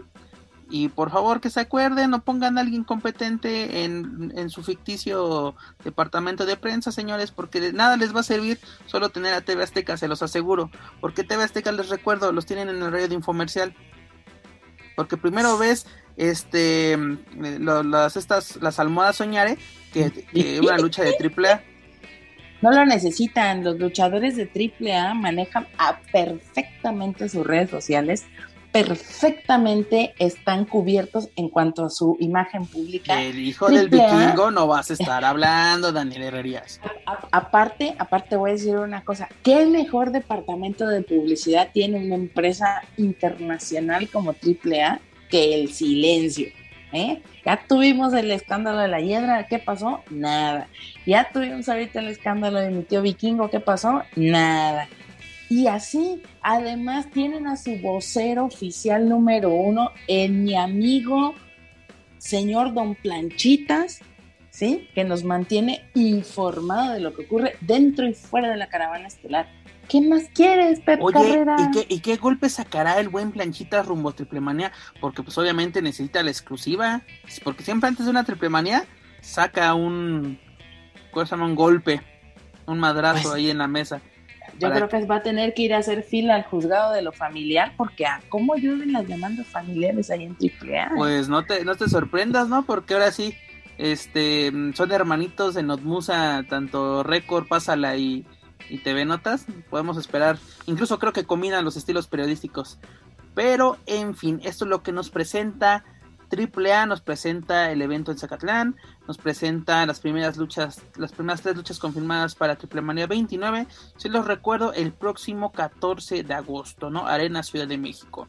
Si quieren asistir, pues ya saben, adquieran sus boletos con tiempo y forma, porque también no sabemos si va a ser transmitida, no sabemos esto. Lo más seguro es que sea por Space.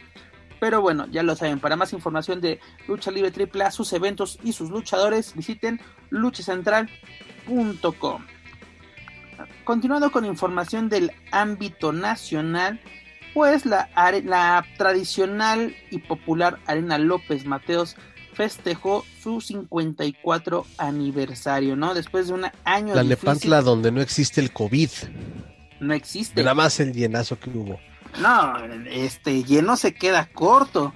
Pero mira, hablando rápidamente de ese tema, mira, Perdón, tan lleno estuvo que ni yo puedo entrar, imagínate. Ya no cabía nadie. ya no te dejaron entrar. Ya es para qué llegas tarde, amigo, pero eso te ganas por no ser puntual. Y otras, ot- otras gentes que también no fueron puntuales, ¿verdad? Pero bueno, esa, esa es otra cosa. Hablando del tema de, de que ahora sí estuvo lleno hasta las lámparas, literalmente. Yo creo que ya, ya es mucho enojarnos, ¿no? Ya un año de enojarnos de este tema ya es cansado. Porque mira, ya estamos huevoncitos. Perdónenme la expresión, ya tenemos peleas en la coliseo. Ya sabemos lo que hacemos. Tanto luchadores, promotores y sobre todo los aficionados.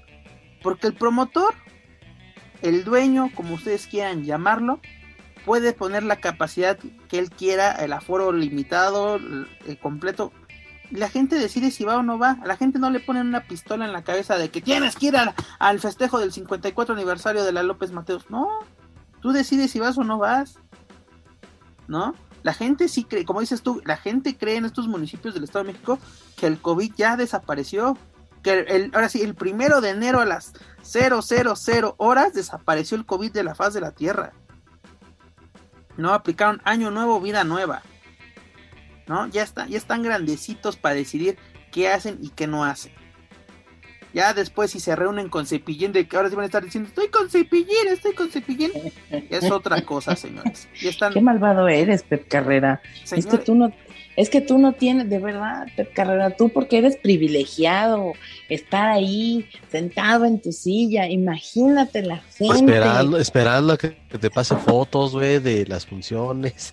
Mira, señor Joaquín Valencia, mientras usted juega al reportero Bisbige, yo tengo que sufrir viendo el Consejo Mundial y AAA, ¿eh? es correcto. Solo por eso, solo por eso. me sacrifico no solo por esta empresa, me sacrifico por la mesa de los márgaros para que no tengan que estar viendo esas cosas, señores. Ah. Yo lo sé. Mira, Pep, así como lo hicieron con, con el este con el licenciado Antonio Peña, ya vamos a empezar a juntar también llaves para ponerle su gusto aquí al señor. Ahí, aunque sea fuera, así, por favor. Sí, yo, la verdad, honestamente, eso sí, homenaje en vida, ¿eh? Salón de la Fama, de una vez. Que por cierto, hablando de cosas, eh, no quiero desviar el tema, pero también se comentó que no, que no habían tocado el tema sobre la inducción al Salón de la Fama de este año. Yo creo que, y espero que lo hagan en los próximos, eh, pues en los próximos meses antes de la triple Es correcto. Pero bueno, regresando al tema de la López, pues si la gente quiere asistir a, las funciones, que lo hagan. Ya están grandes, ya, ya sabrán si se ponen cubrebocas, si no usan cubrebocas, si usan gel, si está tu tapete que es una porquería. Ya, eso, eso eh, literalmente aquí aplica la, la de sobrevive el más fuerte. ¿no? Cada quien decide cómo... Ya están vacunados todos los viejitos que son los que van a las luchas. Todos los maestros ya están vacunados. Dani, si tú me dijeras, yo estoy vacunado, órale, va, no hay ningún problema. Pero a ver, y, y toda, ahora sí, toda la chaviza.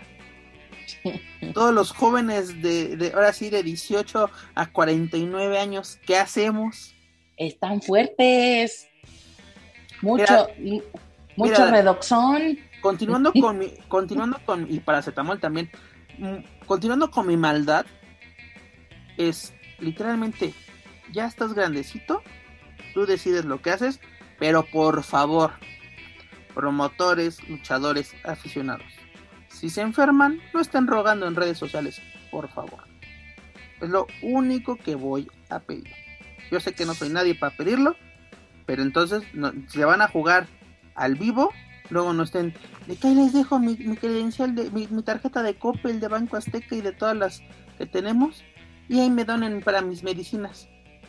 Pero sí, fuiste por tus 200 barotes a, luchar y te fuiste a gastar 200 pesotes para comprarte tu michelada que ya parece más ya parece más consomé. Pero bueno, cada día. Tranquilo, hablemos de lo que pasó en la función. Regresando... de odio para mi amigo Pep Déjame echarme un traguito y continuamos. Continuando con esta información, pues mira amigo, después del difícil año que tuvo la familia Guzmán, que incluso se, llegó a hablar de que iba podría desaparecer este mítico escenario del municipio de Tanepantla, pues afortunadamente llegó a festejar su 54 aniversario. Recordemos que esta arena fue fundada el 14 de, de, mayo del 67, si no me equivoco, si no me fallan las, las, las cuentas, porque soy muy malo en matemáticas y por eso estudié periodismo, pero sí, es en el 67, ya ves, no me falló nada esta, mis cuentas rápidas con mis deditos. Y pues qué bueno que se llega a este aniversario donde tuvimos un evento estelar bastante polémico, pero rápidamente nos vamos con los resultados interesantes. Me voy rápidamente con Lady Apache superando a Ludar y a Diosa Quetzal llevándose la Copa Femenil de la Alianza Universal de Lucha Libre. Buen encuentro, eh, pero sobre todo luciéndose Lady Apache, una señora, una, verdadera señora de la lucha libre. Ludar literalmente un estandarte, creo yo, de, el circuito independiente. No, y pues también ahí tuvimos a Dios Quetzal, que tiene salud. ¿Cómo que no estaba en un reality show? Pues va y viene, no sé cómo esté la chingada mecánica. Mi querida, mi querida diosa sexual, Quetzal, es cosa más, es omnipresente. Puede estar en Colombia, puede estar en Costa Rica. en Costa Rica, este. Y en el corazón de muchos. Y en el corazón de muchos. Y en las manos de muchos también, perdón por el carrillo. Y es la hora, perdón. No voy a decir, no voy a decir. Amigos, escuchas, ustedes no, ustedes no saben esto, pero se graba de madrugada este, este evento. Después de un día difícil de trabajo estamos grabando. No manches. Eh, es que, güey, hasta se me iba a olvidar de decirlo, lo que opinaba de, bueno, Lady Apache, pues, una gran trayectoria, también merecido, bueno, homenaje en vida muy, muy a destacar. Y la misma Ludar, que igual criticada por muchos, pero en la López Mateos creo que ha encajado bien. No solo lo que tú dices es una estandarte, digo, complicado decir que es un estandarte, pero al menos un referente de esta arena lo es. Incluso dicho sea de paso, él es campeona de, de AULL, entonces. Pero mira, lo, lo importante de Diosa que sale en este recinto es de que ya supo ser un buen fandom, cosa que en, mucho, en otros lugares no tiene. Es- Eso habla del buen trabajo que está haciendo en este lugar, ¿no? Porque hay luchadores donde se paren tienen afición y otros lugares, hay otros que solo tienen afición en un lugar. Y yo creo que está haciendo un buen trabajo aquí, que es el que tiene que estar replicando en cada lugar donde se pare. Es que acuérdate que en la López Mateos, pues ya ha de estar agarrando la escuela de Mr. Potro, de, de los acarreados, entonces, es- digo, ¿no? De- del, ene- Pero- de- del enemigo número uno de, de José Manuel Guillén no vas a estar hablando. O sea, tú no, tú no comprarías así, honest. A ver, a ver, a ver. ¿Tú Sí. comprarías, Pep Carrera, un boleto para ver presentarse a la señorita Quetzal en una lucha? Con- ¿Contra quién? ¿Contra quién? Contra la que sea, güey. No, ¿Pagarías un boleto por ver a Quetzal? no para, para- así que me dices contra quien sea, no. O sea, no, no vas a pagar por ver a la otra contra Quetzal. Vas a, o sea, no te importa a quién le pongan, pero Quetzal. ¿Pagarías un boleto por irla a ver? De momento te respondo que no. Tú, Joaquín. Estoy, estoy pensando eh, si en algún momento lo hice antes de ejercer la carrera y no. No lo hice en su momento y no, no, no. Entonces, creo que eso del fandom, bueno, yo te puedo decir que también salir en la portada del TV Notas o en el Alarma o en cualquiera de estas, eh, en la chica del gráfico, ¿no? La del centro del metro. La fiera de la de- prensa. Eh, Exactamente, o sea, eso no es mérito alguno. O sea, el día que, me, que, que, que- que estés en una revista que valga la pena, en el que estés brillando por tu trabajo y no por tu ropa interior, bueno, Ay, estamos hablando de otra cosa. Oye, Joaquín, ¿te das cuenta que ahí me dice que soy malvado esta mujer que es villana no, de novela o qué fregados?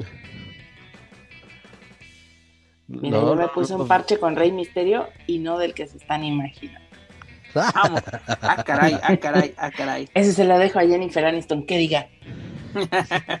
Pero continuando con los resultados, luego tuvimos un encuentro de relevos atómicos donde Centella Oriental, Emperador Azteca, Alas de Oro y Alas de Plata superaron a Ares Villano Tercero Junior, Black Warrior y a Black Warrior Junior. ¿No? Tuvimos un encuentro donde, pues así como En que... donde cuatro Fíjate, incluso- personas habrían sido absolutamente innecesarias ahí. Exactamente, y bueno, creo- a, a mí me hubiese gustado ver, he visto luchar en diferentes ocasiones a Alas de Plata y a Alas de Oro, y me hubiese gustado verlos en una lucha quizá con este Villano Tercero, Junior y Ares quizás. Se, hubiese sido este, una, un- algo más atractivo incluso y más dinámico porque pues sí se veía que se estorbaban mucho, fíjate. Sí, Bueno, Luego tuvimos en el evento semifinal llevarse a Blue Demon Jr. la Copa Universo en un Fatal Way. Bueno, era, una- era un Triple Threat Match, pero se convirtió en un Four Way Match debido a que apareció sorpresivamente de, de, M, de MT Azul. Se une a este encuentro en el cual también participaron la superestrella del Inso Lucha Libre Penta el Cero Miedo e hijo de Dr. Wagner Jr., reemplazando a su señor padre que se está recuperando de una neumonía, si no me equivoco. De aquí sí hay algo bastante interesante, ¿no? Desde la aparición de Diamante Azul, hoy de MT Azul, siempre estuvo la comparación con Blue Demon, ¿no? De que es una copia, es un clon, es un fraude, shalala, shalala. Y por fin, hoy en día tenemos este duelo que tal vez no esperábamos con ansias, pero que sí nos gustaría ver, ¿no? O sea, cómo respondería el demonio azul ante el que él nunca lo catalogó como una copia, así como incluso si no me equivoco cuando le preguntaron sobre por primera vez del tema es de que pues la empresa al único que perjudica es al luchador, ¿no? Nunca lo tomó así como que él fue el, el de la idea, ¿no? Dice, esto es totalmente de la de la empresa mexicana de lucha libre. Pero aparte, perdón, eh, o sea, Diamante Azul es, es una, es una horchata. O sea, trae el brazo de Ricky Banderas, la malla de, aquel, la máscara de la sombra. O sea, está ahí como un, una especie de. ¿y, no viste lo que usó en, en, la, en Naucalpan? Aquí no, espérate, no. ya, ya aquí Dani ya está sacando bilis y todavía no hablamos de Naucalpan, man. Espérate. Está bien. Y sí, tienes razón, es una horchata, es como un pinocho, literalmente. El que entendió, entendió, mano. Salud. Bueno, en fin. Pero mira, se les hace atractivo que hay una rivalidad entre Diamante Azul, Demete Azul y Blue Demon Jr. Sí, cómo no. Es el, el güerito de la Narvarte contra la Santa Julia, todo lo que da, güey. Obviamente. Es, es, el, es el moreno de los memes que se lleva a las güeras. Claro que sí, por su pollo que sí. No, la, la verdad es que creo que como, como luchadores ambos tienen recursos y este morbo del de, el, solo hecho de ver enfrentar a dos colosos, pues la verdad es que tanto el, em, la musculatura de Diamante Azul, que esperemos no verlo panzón en menos de dos años, eh, porque pues el chocho es el chocho, ¿va? Entonces, y, y, pues mi amigo, mi amigo Demon, que la verdad, pues el señor dirá lo que diga, pero es una institución eh, con el nombre que porta. Entonces, creo que pueden salir cosas bien interesantes. Solo esperemos que no sea una correteadera como las que acostumbraba Nelia Park con Rush y que no estamos pidiendo que se rompan la madre cada vez que se enfrenten, pero sí poder ver algo de buena lucha clásica cuando se enfrenten. Dani, que sí se partan la madre, pero que le hagan en un encordado. Porque eso de estarse dando la madre en las gradas, como que está baratas, está baratas.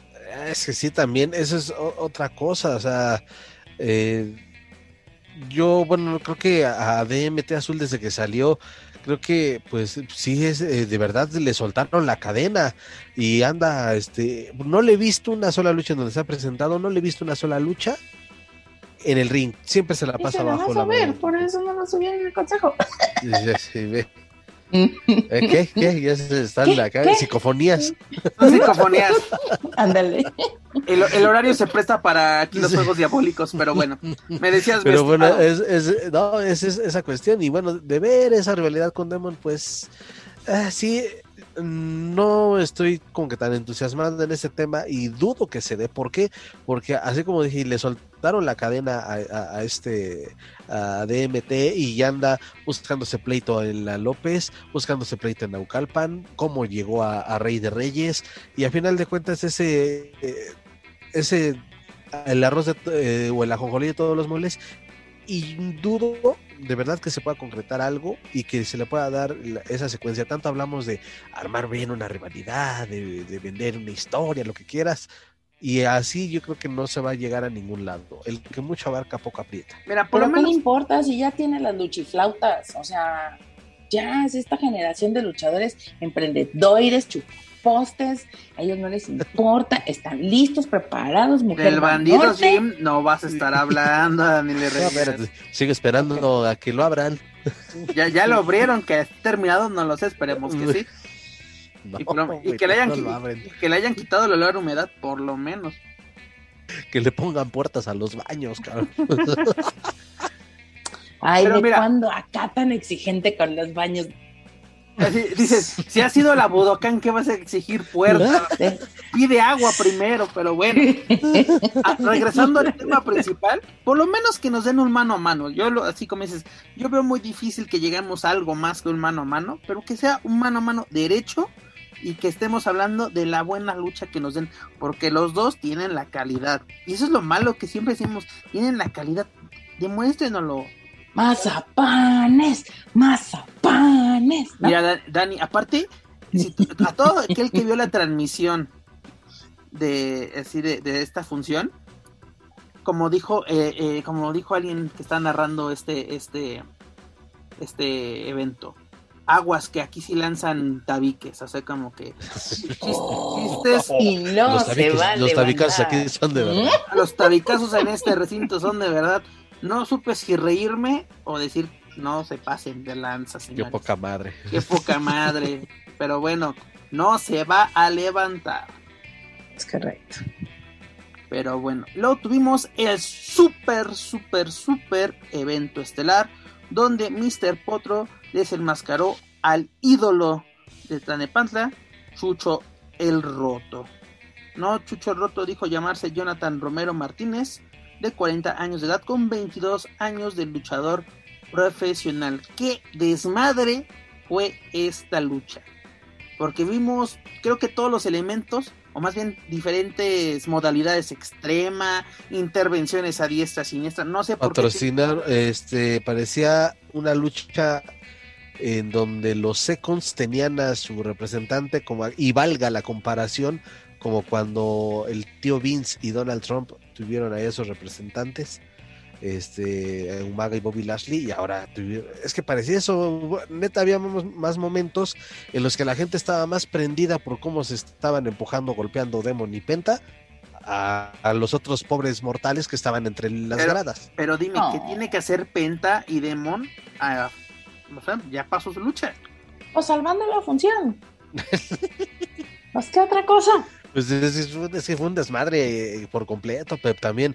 Y luego, híjole, es que es eh, también de, la, forma en que los referees eh, de lucha libre en México pues les vale madre, o sea, puedes estar este, en una esquina y yo estoy de la otra esquina, pero cuento espaldas planas y ya, ¿no? A lo mejor sí muy quisquilloso, pero pues también una, una evidente este, cuenta que debió haber sido inválida porque había un toque de cuerdas.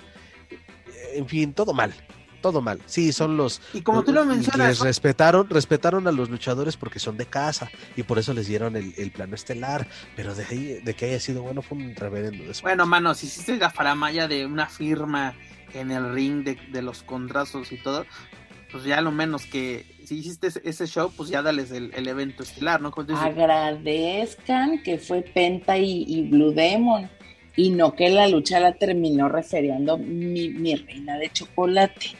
Así que ya, ya contrólense muchachos. No, mira, la verdad, la verdad, fue, fue triste ver caer la máscara de, Chucho el Roto. Literalmente, pues me rompe el corazón ver, ver terminar así al ídolo de, de la López. tanto así que se tuvo que cancelar la función en el Moham al día siguiente. Ya no vimos de quién llegará sin máscara.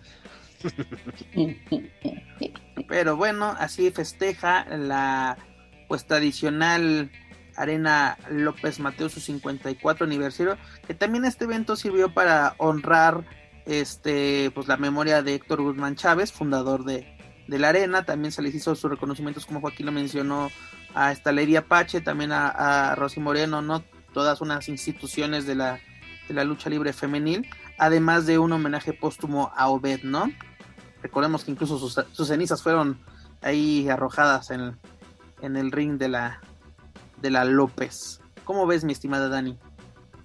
No, pues folclórico, Mexican Curious, a todo lo que da. Obviamente, presidente. qué bueno, le, qué, bueno, le deseamos mucha felicidad y salud a Chucho el Roto en su nueva faceta de desenmascarado. Pues sí, esperemos que esto no sea el fin y que sigamos recibiendo noticias de él, sobre todo en la, en la López Mateos. Pero bueno, ya lo saben, noticias relacionadas a la Alianza Universal de Lucha Libre, pueden visitar luchacentral.com. Pero bueno, para terminar esta fabulosa edición número 54 de Lucha Weekly, ¿qué pasó en la López, no, perdón, en, en la Naucalpan, mi estimado? Así en tus terrenos, vámonos al reino de Mordor, es decir, Naucalpan, donde vive mi estimado eh, reportero Bisbirige. ¿Qué pasó este domingo? Porque mira, vamos rápidamente. Nos estaban ofreciendo pues cosas interesantes en el grupo internacional Revolución, pero qué pasa, o sea, llevamos así como que una así una lucha buena, una función buena, o sea, están dando de qué hablar. Pero ¿cuál fue la noticia que viene desde Mordor esta semana? Pues mira, si acabo de, decir que el evento estelar de la López fue un reverendo desmadre, lo que se vivió en Naucalpan fue una pelea de cantina de las que están ahí. Para empezar, hubo, hubo, hubo lucha estelar. Es que yo tengo esa duda. Por eso te digo, fue un pleito de cantina de las que están ahí en, en San Bartolo. O sea, cualquier cosa. O sea, si estuvieron los cuatro elementos, eh, los cuatro luchadores ahí arriba del cuadrilátero, tres minutos fue mucho. Y de inmediato, esa tontería de ir a, a desacompletarle el importe a los vendechelas, eso se me hace muy bajo. Este, y digo, es que fue eso, un pleito de cantina donde terminó un borrachito, ahora sí, como se dice coloquialmente, pues contigo no era el pedo, pero saliste más madreado. Y fue lamentable lo que sucedió porque el, un aficionado lanza una silla a, Diamante Azul, las patas, por lo que dicen eh, compañeros que estuvieron ahí reporteando ahí en la, en la zona, ahí de a primera vista, que sí estuvo, pues se le conectó en la cara no sé si le iba a dar al ojo, ¿no? Afortunadamente no le pasó nada, pero de ahí a que reacciona DMT azul y, ubica y de además la, otros aficionados señalan al que aventó la, la silla, el culero. En, ajá, en, su, en su calor y todo lo que quiera, estaba caliente por lo que estaba, por la golpiza, entre comillas, que estaba dando con Demonio Infernal, pues va y le conecta un derechazo mejor que los del Canelo Álvarez y lo termina ahí este, dejando sentado a esta persona. Y hay varias tomas, incluso de la transmisión de, de los compañeros de Más Lucha, de la Tijera Lucha Libre, en donde se ve que previamente este tipo, el que lanza la silla, el, eh, que estaba ahí en el público, ya tenía una torre de cervezas evidentemente no es justificable, pero también creo que pues, hubo, a lo que me refiero que hubo mucho lapso en la, con la reacción de DMT Azul, que la gente del staff pues no hace nada. La gente del staff de la arena Naucalpan no hace nada. Nada más están ahí, este... ¿Cómo no? A la entrada se sienten los dueños de la arena. Parece que son miembros de la familia Moreno. como, sí. Parece que sí, exactamente cuidan más eh, el changarro de, de, la princesita de Naucalpan que en lugar de, eh, de, ayudar a que existe el orden dentro de la función. Y no hubo una reacción y se terminó haciendo un desmadre. El tío Moreno también andaba este, echando humo, pero mira, a final de cuentas volvió a programar a los negociantes este fin de semana. Y en los jueves por la noche en Naucalpan, la hora feliz, como no, tragos al 2 por 1 para que Con cubas de un litro, señores, ¿eh? Exactamente. Ni, ni, ni, en la Cosama ni en la costera Miguel Alemán vemos esas promociones. ni en el Barbarroja. José José se le, se le está haciendo agua a la boca donde quiera que esté. Y se lleven mis cenizas a Naucalpan. en concreto es eso, un pleito de cantina que terminó mal y que evidencia, eh, que deja ver mal, desde luego a un valentón que ya borracho, pues avienta una silla, un luchador que por el calor del que él está haciendo su trabajo, pero evidentemente está caliente y se este, reacciona de esa manera, el staff que no hace nada y, que la misma empresa no se, no se manifiesta con todo lo sucedido. A ver, muchachos, aquí yo sí quiero dejar claro una situación. Em, de ninguna manera y, y absolutamente de ninguna manera jamás eh, va a ser bien visto que un aficionado dañe eh, a un luchador. Inclusive si pues eh, hemos visto muchísimas ocasiones que avientan cerveza, que avientan líquidos de dudosa procedencia, que pasan y a veces les pegan o les jalan el cabello o hacen cosas, ¿no? Que, que ya de por sí esa parte Sabemos que está mal, sabemos que interfiere con el trabajo de los luchadores, sabemos que los desconcentra, sabemos que, aunque es parte de eso que ellos, em, es parte de su trabajo, no el estar soportando borrachos, porque creo que en ninguna profesión debería o está estipulado el soportar idioteces de un borracho, ¿no? E, eso para empezar. Ahora, Aquí la verdad es que estamos hablando de un tema que no es cualquier tema, que creo que es un tema en el que sí tenemos que poner, ya dejar la guasa un rato de, lado y ponernos un poquito serios, aunque sea la arena Naucalpan, ¿no? Eh, piensen qué hubiera pasado si esto hubiera sucedido en el Consejo Mundial de Lucha Libre. Creo que ni de ni por asomo estaríamos pensando en que ocurriera esta situación. Tal vez en AAA, Y en AAA creo que lo primero que hubiera pasado es que hubieran venido los de seguridad, hubieran sacado al luchador sin dejarlo que hiciera nada contra el público. Pero en este caso, como bien lo relata Joaquín, no hubo un cuerpo de seguridad, número uno, que defendiera al luchador, si es que el luchador lo necesitara, porque esto fue una agresión física, en el caso de haber recibido un golpe con la silla, que efectivamente por la naturaleza del evento que se estaba llevando a cabo, porque número uno, el señor tampoco estaba arriba del ring. El señor estaba jugando a, darle vueltas al ring y a agarrarse a golpes debajo. Pero entre mira, la gente no, y entre por, las no es por justificar al luchador, pero él sigue dentro de su área de trabajo.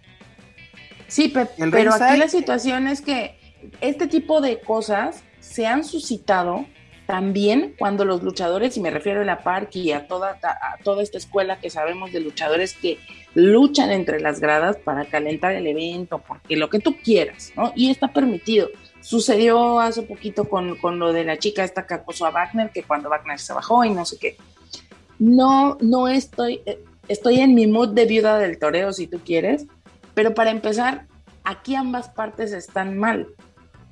Ah, ¿Por qué? claro. Porque, porque obviamente el aficionado no tendría por qué de ninguna manera aventar un objeto, el que sea, y menos una silla. máxime que es una silla, y que no solo pudo haber lastimado a Diamante, sino a algún fotógrafo, a la persona del staff que estuviera en la barandilla, a otro luchador que estuviera ahí o que llegara. ¿Qué hubiera pasado si este idiota avienta la silla y en pleno vuelo viene saliendo alguien del ring y se estampa en la silla? Esa es una muy buena pregunta y perdón que te interrumpa y primero me- tú me respondes y después Joaquín. ¿Qué hubiera pasado si lesiona de gravedad a Diamante Azul? Literalmente que le saque un ojo. ¿Qué hubiera pasado, Dani? ¿Cómo responde la empresa? ¿Cómo responde el, el, pues, el pseudo aficionado? Porque es un pseudo aficionado. Hacer esa pendejada, esa guarrada, porque es la palabra para las palabras para describir ese acto. ¿Qué hubiera pasado? Porque yo entiendo perfectamente el punto que estás diciendo. Tenía que estar en el ring luchando. Pero el corral sigue siendo su zona de trabajo. Ya después, como dijo Joaquín, que se agarraron, se aventaron literalmente las caguamas. Pues ahí sí digo, ya señores. es- es- en esa arena yo creo que la hielera está más abollada que nada. Porque a, a tiro por viaje se la avientan. ¿No? Pero ¿qué hubiera pasado, Dani? Pues pregúntale al príncipe aéreo. Nada. No hubiera pasado nada. Como no pasó más- nada tampoco cuando un mastodonte de casi dos metros te agarró putazos sentadito tú en tu silla. No pasó absolutamente nada. Sí, y también acuérdate, Pepe, ese episodio, el primer episodio de Nación Lucha Libre, cómo se andaban agarrando a madrazos en el público y quiénes fueron los que se pararon, Elia Park y MVP. O sea, y ahí donde había seguridad en la sala de armas. En Naucalpan igual me tocó ver. Estaban echándose función. tacos con el Chabelo. Imagínate, en, en- en Naucalpan la última vez que hubo una función de AAA contra Liga Elite, igual en un escenario bastante similar, donde uno de los traumas se enfrasca con un aficionado también evidentemente alcoholizado y también responde uno de los traumas con un golpe. Y, y ahí es donde el otro, como iba en un grupo de amigos, pues empieza a envalentonarse y, lo- y eso no terminó en una campal, este, porque... eh, los mismos luchadores jalaron a los traumas y los metieron al vestidor e insisto, ahí no había seguridad. Eso también es la interrogante de, de, de también creo limitar la venta del alcohol en las arenas. En la Arena México, corrígeme si me equivoco, eh, creo que cuando empieza la lucha semifinal ya no te venden alcohol. Entonces, Sí, a, par- a partir de la lucha seminal se suspende. Ahora sí como Exacto, y, partido a- de y aquí fútbol. no, y es lo que te digo, o sea, estilo que ponen que esta tontería de la hora Pero feliz, también, las torres estimado. Joaquín Valencia, que es lo, es lo que más deja en una función de luchas de este, de, de este tipo, honestamente. lo, lo sabemos, pero me estás poniendo literalmente un abismo, me estás diciendo en la Arena México y luego me dices Naucalpan, pues también. Lo que podría ser, eh, digo, este, aprendamos a, a tener como que lo- buenos ejemplos. Y ¿no? tan sencillo, recordemos que esta semana ya el Consejo Mundial regresa a la acción con público y no va a haber venta de cerveza. Y lo habíamos adelantado la, la semana pasada, ¿no? En, en nuestro programa de aniversario, de que una de las, de las reglas o estipulaciones que había puesto el gobierno local, así, el gobierno central, perdón, de, de Ciudad de México, es de que es, es aforo reducido, la- eh, cumplir con las con la sana distancia, ya sabes, ¿no? Con las medidas sanitarias de, de uso de gel antibacterial, todo esto, y la venta de cerveza no está permitida. Literalmente, mucha gente, perdón Dani, rápidamente, y lo platicamos la semana pasada, era su er, era el inicio de su viernes de mucha gente, de primero vamos a las luchas a la Arena México, empezamos la fiesta cheleando y nos pasamos un barecito a la Roma, a la Condesa, o ya nos vamos al centro a Regina, ¿no? Y ahora, ¿cómo vas a hacer? Literalmente, y, vemos luego las, lo que pasó, lo que tú, tú me comentabas, Joaquín, de que se mandó un PDF con las reglas, el cual ya se hizo público por, por parte de la propia empresa, pues si por sí ya había muchas reglas, ahora hay que cumplirlas más. Y aquí vamos a ver lo que puede hacer el Consejo Mundial. Va a ser una prueba muy interesante y el Consejo va a demostrar que es una empresa grande con sus medidas de seguridad, porque si no vamos a ver este, bueno, lo dudo mucho que lo veamos un, un escenario así en la Arena México, pero yo recuerdo un episodio en 2019 que se hizo, incluso yo, yo, me, yo me enteré vía este Facebook, pero fue, eh, fue en TikTok que inició este esta noticia de que unos influencers, no sé cómo catalogarlos, porque ya es que cualquier persona ya es influencer hoy, en día, de que se metieron en una lucha en la arena Coliseo, o sea, literalmente en plena lucha, se suben al encordado y ¿qué hizo el equipo de seguridad? En chinga bajarlos y sacarlos a la arena y, y, y cosa más, y pasárselos a la policía para llevárselos remitidos a la delegación. Pero aquí, ¿qué pasó? Nada, terminó la función con el aficionado madreado como eh, en, la pantalla. Así nos despedimos esta semana de, la Arena Naucalpan. Digo yo, eh, ok, que haya terminado todo madreado, el aficionado se lo ganó así a crecer, ¿no? Así de. Primero, ¿por qué agredes un luchador? Pagar un boleto no te da el derecho absolutamente de nada más que ver la función en el lugar por el cual pagaste. Corrección, pero si la gente, entiéndase, los promotores y dueños de la arena, te están vendiendo chela para que te pongas como un estúpido, ahí estás también tú promoviendo que ocurran este tipo de actos. Ah, claro, pero Dani, también como lo mencionaba con, con, con lo, lo, del aforo, ya estamos grandecitos, tú sabes lo que haces. Estás ahí también honestos, a pesar de que, y mira, y voy a poner un ejemplo, y digo, a título personal, también como aficionado, he ido y sí, me he varias chelas y he salido alegrón, pero al final de cuentas es de que vas a disfrutar del espectáculo al calor también de una cerveza. Y, y los que de verdad son aficionados, pues aunque sí se avienten sus tragos, pues respetan ¿no? la labor de, de, los que están haciendo su chamba en el cuadrilátero. Y de este tipo, pues la verdad dudo que sea un aficionado que vaya este, cada ocho días a, Naucalpan. Se ve claramente de que toma, es una persona que toma a, lo estúpido y, y que pues, no dimensiona, no termina de diferenciar de que lo que es este quieres hacer el chistoso o, lo, o como lo quieran ver a, respetar el trabajo de los luchadores. Ahora bien también otra cosa, hay muchos luchadores también en Naucalpan, en otras arenas eh, independientes, donde hasta ellos, entre que se ponen a pelear entre el público, les piden las sillas, les piden las cosas para que se sigan haciendo daño en esto de, de, hacer el, más un espectáculo, una carnicería. Tan sencillo. y eso fue en la Arena México, varias veces. Cruz agarrando cervezas de gente de primera fila a diestra y siniestra. O sea, aventarse. Yo, no, yo nunca entendí por qué se avientan cerveza. No sé si les gusta la combinación de sudor, este maravilloso. Que se arden los ojos, güey. Y un día te voy a aventar una. Porque, ¿Por qué? Así, ese, ¿Quieres ver que si duele que te corte la mano? Un día te corto la mano. Joaquín, no seas ¿Y yo por qué? ¿Yo por qué, güey? Mira, de la, de la Arena México ocurren dos situaciones que me llaman mucho la atención. Número uno, estamos más cerca de que agarren de estos inmovilizadores de, con, con, con electricidad para los fanáticos que se pongan castrosos y de que te sientes, puto, hasta que te achicharres, ¿no? Y la otra parte que creo que puede beneficiar a la larga al recinto.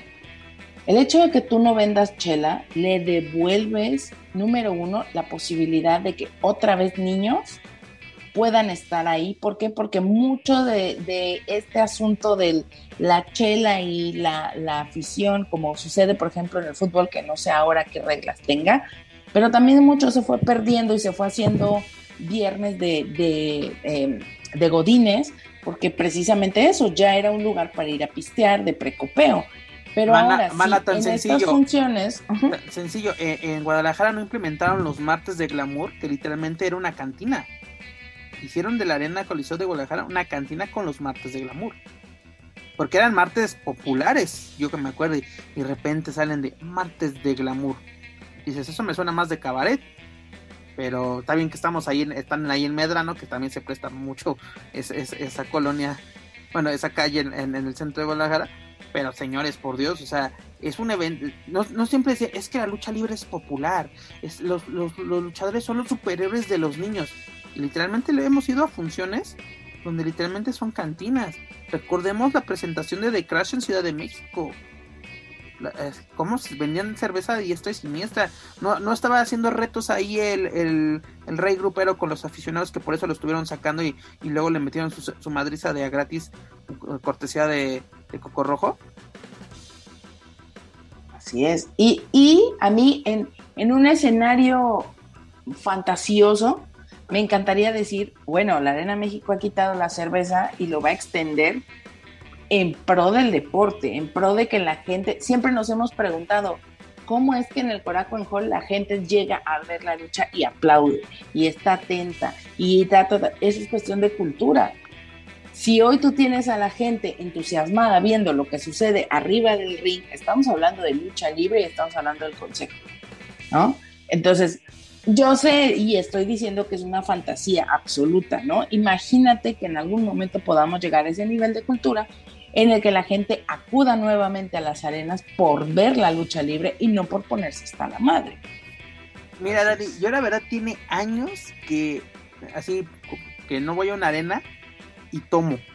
Literalmente, tiene años, o sea, asisto a arenas, este año últimamente no, no he asistido mucho, que digamos, prácticamente un año la última función que he ido fue la de autoluchas que nos invitaron, Dani. Y mm. ni agua tomamos, con eso les digo todo. Pero la verdad tiene mucho tiempo que sí puedo disfrutar yo una función de lucha libre sin una gota de alcohol. Antes sí era de que no, como que no me sabe. Ya, o sea, uno, uno, uno que luego, eh, más bien uno que sí va a trabajar, no necesita una gota Saludos, de alcohol. Tambuchito. Porque, es, porque eso de estar narrando, eso de estar literalmente echando, eh, trabajando con la, con la chela, pues como que profesional, profesional no me suena. ¿no? Una cosa es que te eches tu taquito después de la conferencia de la México y otra cosa es de que... Que llegues a desayunar allá, cabrón. Que también ha pasado. Pues. Sí, hemos, hemos visto de, medios grandes que se agarran de, de, de, tres omelets y se los llevan a su mesa, pero bueno, ese es otro tema. Pero todo esto que nos deja el, pues no el putazo, sino la madriza que le metió DMT Azul al aficionado. ¿Qué nos quedamos? Porque literalmente pues, no hablamos de la función. Espérame, ¿con qué nos quedamos? Con el silencio de IWRG. Porque te digo, o sea, como si nada, ya, está mi próxima cartelera. Aplicaron la de AAA. Los jueves y, de jueves y domingo y estarán este, los negociantes, digo que no tienen nada que ver, pero bueno, pues ahí están. Este, Son los menos culpables, hermano, la verdad. Exacto, pero pues también son los que eh, protagonizan cada semana este tipo de pleitos entre el público. Eh, pero bueno, eh, es, sí, quizá otro tema, pues con eso nos quedamos, porque no hay una, no hay un comunicado, no hay nada. Al fin de cuentas, DMT es un, luchador independiente y pues eso, ese silencio o esa falta de publicar una postura de parte de la arena, pues sí, me deja de que, pues no, como dijo Dan ese rato, no pasa ni pasará nada. Como dice Rush, al final no pasa nada. Yo la verdad es que sí me quedo tranquila, eh, me quedo tranquila porque ya sé que el día que el señor Adolfo Tapia no esté entre nosotros, pues va a haber alguien que continúe su bonita escuela de agarrar putazos a los, a los fanáticos. Entonces, me quedo muy tranquila, muchachos. Ya vi que eso es escuela de vida. Hizo escuela y ahí ya hay alumnos destacados. Es correcto.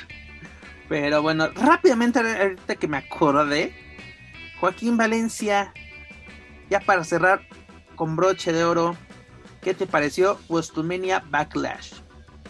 Eh, pues perdí mi lugar en el Thunderdome, mano, por, por situaciones ajenas de las que las cuales después me arrepentí, pero pues el único destacado para mi gusto fue lo de el, triunfo de, Dominic y, Rey Misterio, nuevos campeones de parejas. Eh, me queda de ver lo de Asuka, eh, Charlotte y Rhea Ripley. Eh, creo que eh, me gusta hubiese sido la, la, mejor de la noche, pero no fue así. Y pues eh, simplemente ya como que mero trámite, eso de WrestleMania Backlash, o sea, si este, mero trámite nada más. Y, y, ya, porque de verdad no. No, no, no, no, no, no tengo una opinión más destacada. ojalá que vayan mejorando, aunque lo dudo y pues simplemente que ojalá también que el reinado de Dominic y Rey sea por por lo menos por tres meses. Por lo menos de que lleguemos a SummerSlam, ¿no? Porque aparte ya tenemos anunciado el próximo pay-per-view de WWE, bueno, con sus marcas principales, es decir, el Hell in a Cell, y el, bueno, también el, ya el esperado pay-per-view de, de, NXT Takeover in Your House, que también tenemos que pues es el 12 de, de junio, y a finales de también de junio tendremos Hell como tú lo mencionas, que lleven bien esta realidad y aparte que ya sea como que el fin de la relación padre-hijo, para que así Dominic ya empiece su camino en solitario. Esto lo hablamos también la semana pasada. Pero mira, fue un pay-per-view, pues creo yo, sin pena ni gloria. La verdad empezamos con un con un kickoff así entre Sheamus y Ricochet como que se acordaron. Ese lugar pudo haber sido de, de Humbertito Carrillo, pero pudo pues, haber eh... sido titular, pero una pena. Digo que no pasó nada grave y después él mismo dijo que él estaba listo, pero pues sí metió un, en, un susto al menos a varios a varios aficionados eh, de, de, que ok por fin otra vez Humberto Carrillo está apareciendo en shows de televisión y puede ir por un campeonato. Pero, pero pues, mano dejando al lado que eh, la, la, así como que pues el, el, accidente por así decirlo que tuvo Carrillo pues no pasó a mayores pero WWE se corrió que tenía a Ricochet entre sus filas ya lo sacaron de May Event de este, de este programa pero, pero sigue Teta, o ya porque ya, ya no sé ni en, en qué, qué, qué, número de programas es ese. También como tú le mencionas, el duelo, la triple amenaza por el campeonato femenil dejó mucho que desear. Luego también, pues la, literalmente a mí no me gustó la lucha de Misterio. ¿Por qué? Porque pues atacan a Dominic antes de la lucha. Misterio se avienta la lucha en solitario la gran parte de esta. Y Dominic llega para rematar con, con una plancha estilo zapito, o sea, como que le quitó mucho sabor, ok, el festejo sí. muy bonito, muy todo, pero pues ahora sí, a todos los SmackDown que tenemos aquí rumbo a, SummerSlam, que creo yo donde puede terminar este reinado, o puede continuar, no lo sé, aunque luego tenemos así de que lo ganan en el pay-per-view y al día siguiente en Raw o SmackDown ya lo, ya lo pierden, no sería nada sorprendente. Eh, literalmente la lucha de leñadores entre Damien Priest y The Miz fue así como que ¿qué carajo vimos, pero bueno, como dijo este Chris Jericho, esto retrasa 30 años la industria. Sabemos que es para promocionar una película en la cual es parte este Batista, pero bueno, son decisiones creativas. Mm, no, no sorprendernos que esto pase. Luego también fue pues fue una, una derrota bastante cara para Denis porque salió lesionado. Creo que una, una lesión en la rodilla, una, una lesión grave. No tengo bien. Y ya viene, creo que eso ya viene siendo algo crónico, ¿eh? porque Denis ha, ha tenido estos ha tenido, algunos que yo recuerdo, dos, tres lesiones así en la rodilla que en esa misma. Entonces me imagino que ya es algo crónico y ya vuelve a padecer de esto. Ah, lo tuvimos un, un, evento decente entre Bianca Belair y Bailey. Bastante, pues así como que, pero pudo ser la lucha que podemos ver en cualquier SmackDown, Raw sí. o lo que tú quieras llamar. Luego una lucha de mero relleno donde Almighty Bobby Lashley retiene el campeonato de la WWE en una triple amenaza ante Braun Strowman y, Drew McIntyre. Que Drew ese, McIntyre... perdón, Pepe, ese fue el peor error que puede haber sido WWE con tanto peso completo. Un, un, los pesos completos o luchadores de la característica de estos tres no deben de estar juntos en un ring. Siempre eh, en ese caso es un mano a mano, porque por más agilidad que tenga Bobby y también cuando quiere saca esas habilidades Drew McIntyre pues se entorpecen por el estilo tan tan bofo, tan pesado. Vimos una de, lucha de en cámara lenta, como sí. tú lo mencionas, ¿no? Mucho tonelaje. Luego en el evento estelar, este Roman Reigns retuvo el campeonato ante Cesaro por decisión, bueno, más bien fue por un knockout técnico, el referee paró la, la, la lucha. Empezó bien esa lucha, lo estaban dejando trabajar, sí. pero fue un final WWE pero bueno, esto fue lo que nos ofreció WWE esta semana. Un final Roman Reigns. Y mira, y aquí deja la interrogante, ¿se entierra de nuevo a Cesaro al poner otra vez en el mapa a Seth Rollins? ¿O podremos ver una triple amenaza? Pues mira, yo prefiero, yo creo que puedes hacer algo muy bueno entre los tres. ¿No? Y, y, hablando entre los tres, me quiero referir sobre todo a hacer Rollins necesario. El otro es como que al que le vamos a quitar el campeonato y los que van a hacer la chamba van a hacer Eh, este par. Como dice Chuponcito, tú siéntate, papito, mientras nosotros Nosotros trabajamos. Sí, así, Así, así va a ser. Pero bueno, eso fue lo que nos ofreció WWE en su pay-per-view WrestleMania Backlash y nos preparamos para Hell in a Cell y NXT Takeover. Esperemos que estos eventos sean mucho mejor. Sabemos que, Acompañen. Sabemos que NXT lo va a hacer, pero a ver qué nos prepara WWE rumbo a Hell in a Cell y sobre todo rumbo a la fiesta más a la fiesta más caliente del verano, es decir, SummerSlam. Pero en fin, para más información de WWE, sus eventos y sus luchadores, principalmente los latinos, visiten luchacentral.com. Daniel Herrerías, es tiempo de decir adiós. ¿Qué te deja Ah. esta edición número 54 de Lucha Weekly? Pues la verdad me, quedo con un sabor, eh, vamos a llamarle estilo Rush. Al final no pasa nada absolutamente. Es una desgracia de lo que estamos hablando. La verdad es que, eh, pues, hablaríamos de, de un mm, aficionados que entienden cuál es la labor, pero bueno, sería redundar en el tema, así que no tiene caso. Me quedo con eso, la verdad, un, un una mala nota que esperemos no sea continuo en la carrera del DMT, que espero que no le terminen diciendo demente azul en lugar de diamante azul. Así que, pues bueno, que, que su carrera ahora en solitario le vaya mejor, pero creo que sí, eh, pues hay que decidir cuál es el camino que se toma y pues mal por el aficionado y mal por nosotros. Eh, me refiero a, a, la lucha libre en general, que no podemos garantizar, eh, pues de alguna forma, la seguridad ni para el aficionado ni para el luchador. Aquí en Valencia. Pues eh, sí, es lo, lo, lo, lamentable que ocurrió esta semana, y aparte de las funciones aburridas que luego nos tenemos que fumar, pero pues hay que chambearle, ¿no? Este, ojalá que, que después de esto también sea una, un aviso para todo el aficionado, toda la persona que se anima a pagar un boleto para ir a una arena, eh, que pues, vean ¿no? lo, que pueden provocar. Eh, respeten la chamba y disfrutar nada más de este deporte y, y ojalá que no tengamos que volver a platicar de una noticia así y al contrario, ¿no? Que sea, este, como ya decía, no estaríamos como que amaestrando, a lo mejor es un sueño muy guajiro, pero amaestrando o eh, haciendo que la afición de verdad entienda, o por la buena o por la mala, con las restricciones que ponen en otros Oye, lados. entonces hay que poner un, contador en Anagolpan que diga días sin madrazos aficionados día uno, ¿no? Vamos a ver hasta, sí, hasta dónde podemos llegar. Algo así, por eso es un sueño muy guajiro, pero bueno, hay que este, tomar este, los, los buenos ejemplos de, de otros lugares y también implementarlos en, en otros, ¿no?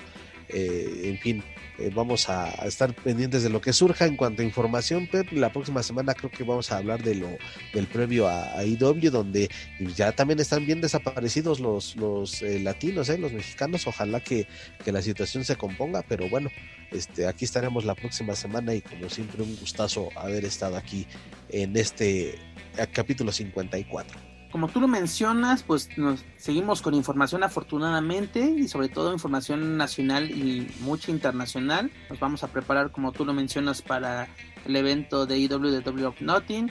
También nos vamos a preparar sobre todo lo que, lo que hagan los mexicanos Dragon Bait e Hijo de Canis Lupus en AEW, es decir, esta, esta empresa de, de Chicago, bueno, más bien Illinois, porque es, aquí, es, un, es en los suburbios, no recuerdo bien esta localidad en este momento. Y luego, pues sobre todo, ¿no? El regreso del Consejo Mundial con aficionados, a ver qué tal, qué nos presenta tanto. Ah, sí, cierto, ¿verdad? Como, Perdón, ay, sí, cierto. Sí, cierto. es, sí, exactamente el Consejo Mundial de Lucha Libre, lo que nos presenta tanto en el encordado como en las gradas. Va a ser muy importante lo que, lo que hagan los aficionados y sobre todo cómo se comporten. Y pues a ver qué más nos prepara. Vamos a tener la segunda parte de Triple en Zacatlán. Y pues a ver lo que se venga, ¿no? Y sobre todo los anuncios que, que prepara Federación Western rumbo a su debut, si no me equivoco, es el 19 de junio, ¿no? Qué complicado es pagar ese pinche evento, ¿eh? Ahí les cuento la próxima semana. Qué complicado es el método de pago. Ahora sí, guárdanos esa información para la próxima semana para que ahora sí la gente que, que busque la compra de este pago por evento pues tome sus, sus debidas precauciones. Pero, eh, y sobre todo antes, antes de que termine mi comentario editorial de la semana, pues ahora sí, que si asisten a una arena, hágalo con responsabilidad, ¿no? Cuídense y compórtensela porque yo creo que vamos a una arena a disfrutar, a pasarla bien con los amigos, con la familia o en solitario, como ustedes quieran, pero compórtense, por favor, ¿no? Dejen al luchador trabajar también si el luchador invade tu zona, pues ahora sí como que, ¿qué puedo hacer yo al respecto? Pero si está ahí, no, no, ni lo toques, no, no te busques problemas porque terminas como nuestro cuate de Naucalpan. No terminas con los ojitos, así es, parece Spook recién nacido, pero bueno. Amigos, antes de retirarnos, los invito a que escuchen toda la programación de Lucha Central Podcast Network, entre ellos nuestro programa hermano La Mesa de los Márgaros, con nuestros amigos Daniel Herrerías, Manuel Extremo y el Doc Malda. Recuerden verlos en vivo todos los jueves a partir de las 10 de la noche, tiempo de la Ciudad de México, a través del fanpage de Facebook, La Mesa de los Márgaros. No se pueden perder este divertido y polémico podcast. Recuerden que pueden encontrar todo nuestro material a través de Spotify, iTunes Speaker y YouTube. Por favor, suscríbanse, clasifíquenos, pero sobre todo compártanos a través de sus redes sociales para así poder llegar a más aficionados, amantes de la lucha libre, tanto en México como en otros países de habla hispana. También los invito a que nos sigan a través de Facebook, Twitter, Instagram y YouTube. Búsquenos búsquenos como Lucha Central. Nuevamente les recomiendo el podcast de Shot Antideportivos de mis amigos Alan Morgan y David Guzmán, en donde conocerán el lado curioso, polémico e incluso oscuro del mundo deportivo. Los pueden escuchar todos los jueves a través de Spotify y YouTube. Pero bueno, ahora sí, es tiempo de decir adiós. Daniel Herrerías. Vámonos ya, que aquí espantan, ya es la hora Vámonos. Joaquín Valencia. Nos escuchamos la próxima semana. Un abrazo para todos los que nos escuchan y pues este, a disfrutar de esta edición que estuvo bastante buena. Es correcto. Amigos, esto es todo por nuestra parte. Yo soy Pep Carrera y desde la Ciudad de México me despido de todos ustedes. Nos escuchamos en la próxima emisión de Lucha Central Weekly en español. Hasta la próxima. If you're listening to this and you haven't visited luchacentral.com, it's time to do it. LuchaCentral.com is the online home for Lucha Libre, where you can get all of the top news in English and in Spanish. Find the best curated video content and original content not seen anywhere else. Find when Lucha Libre events would be happening in your area. Find photo galleries from top photographers covering Lucha Libre around the world from weekly polls to annual awards. Seen and read by top executives in all of the major Lucha Libre promotions across the globe. And on top of that, it's free. LuchaCentral.com, your centralized place for all things Lucha Libre.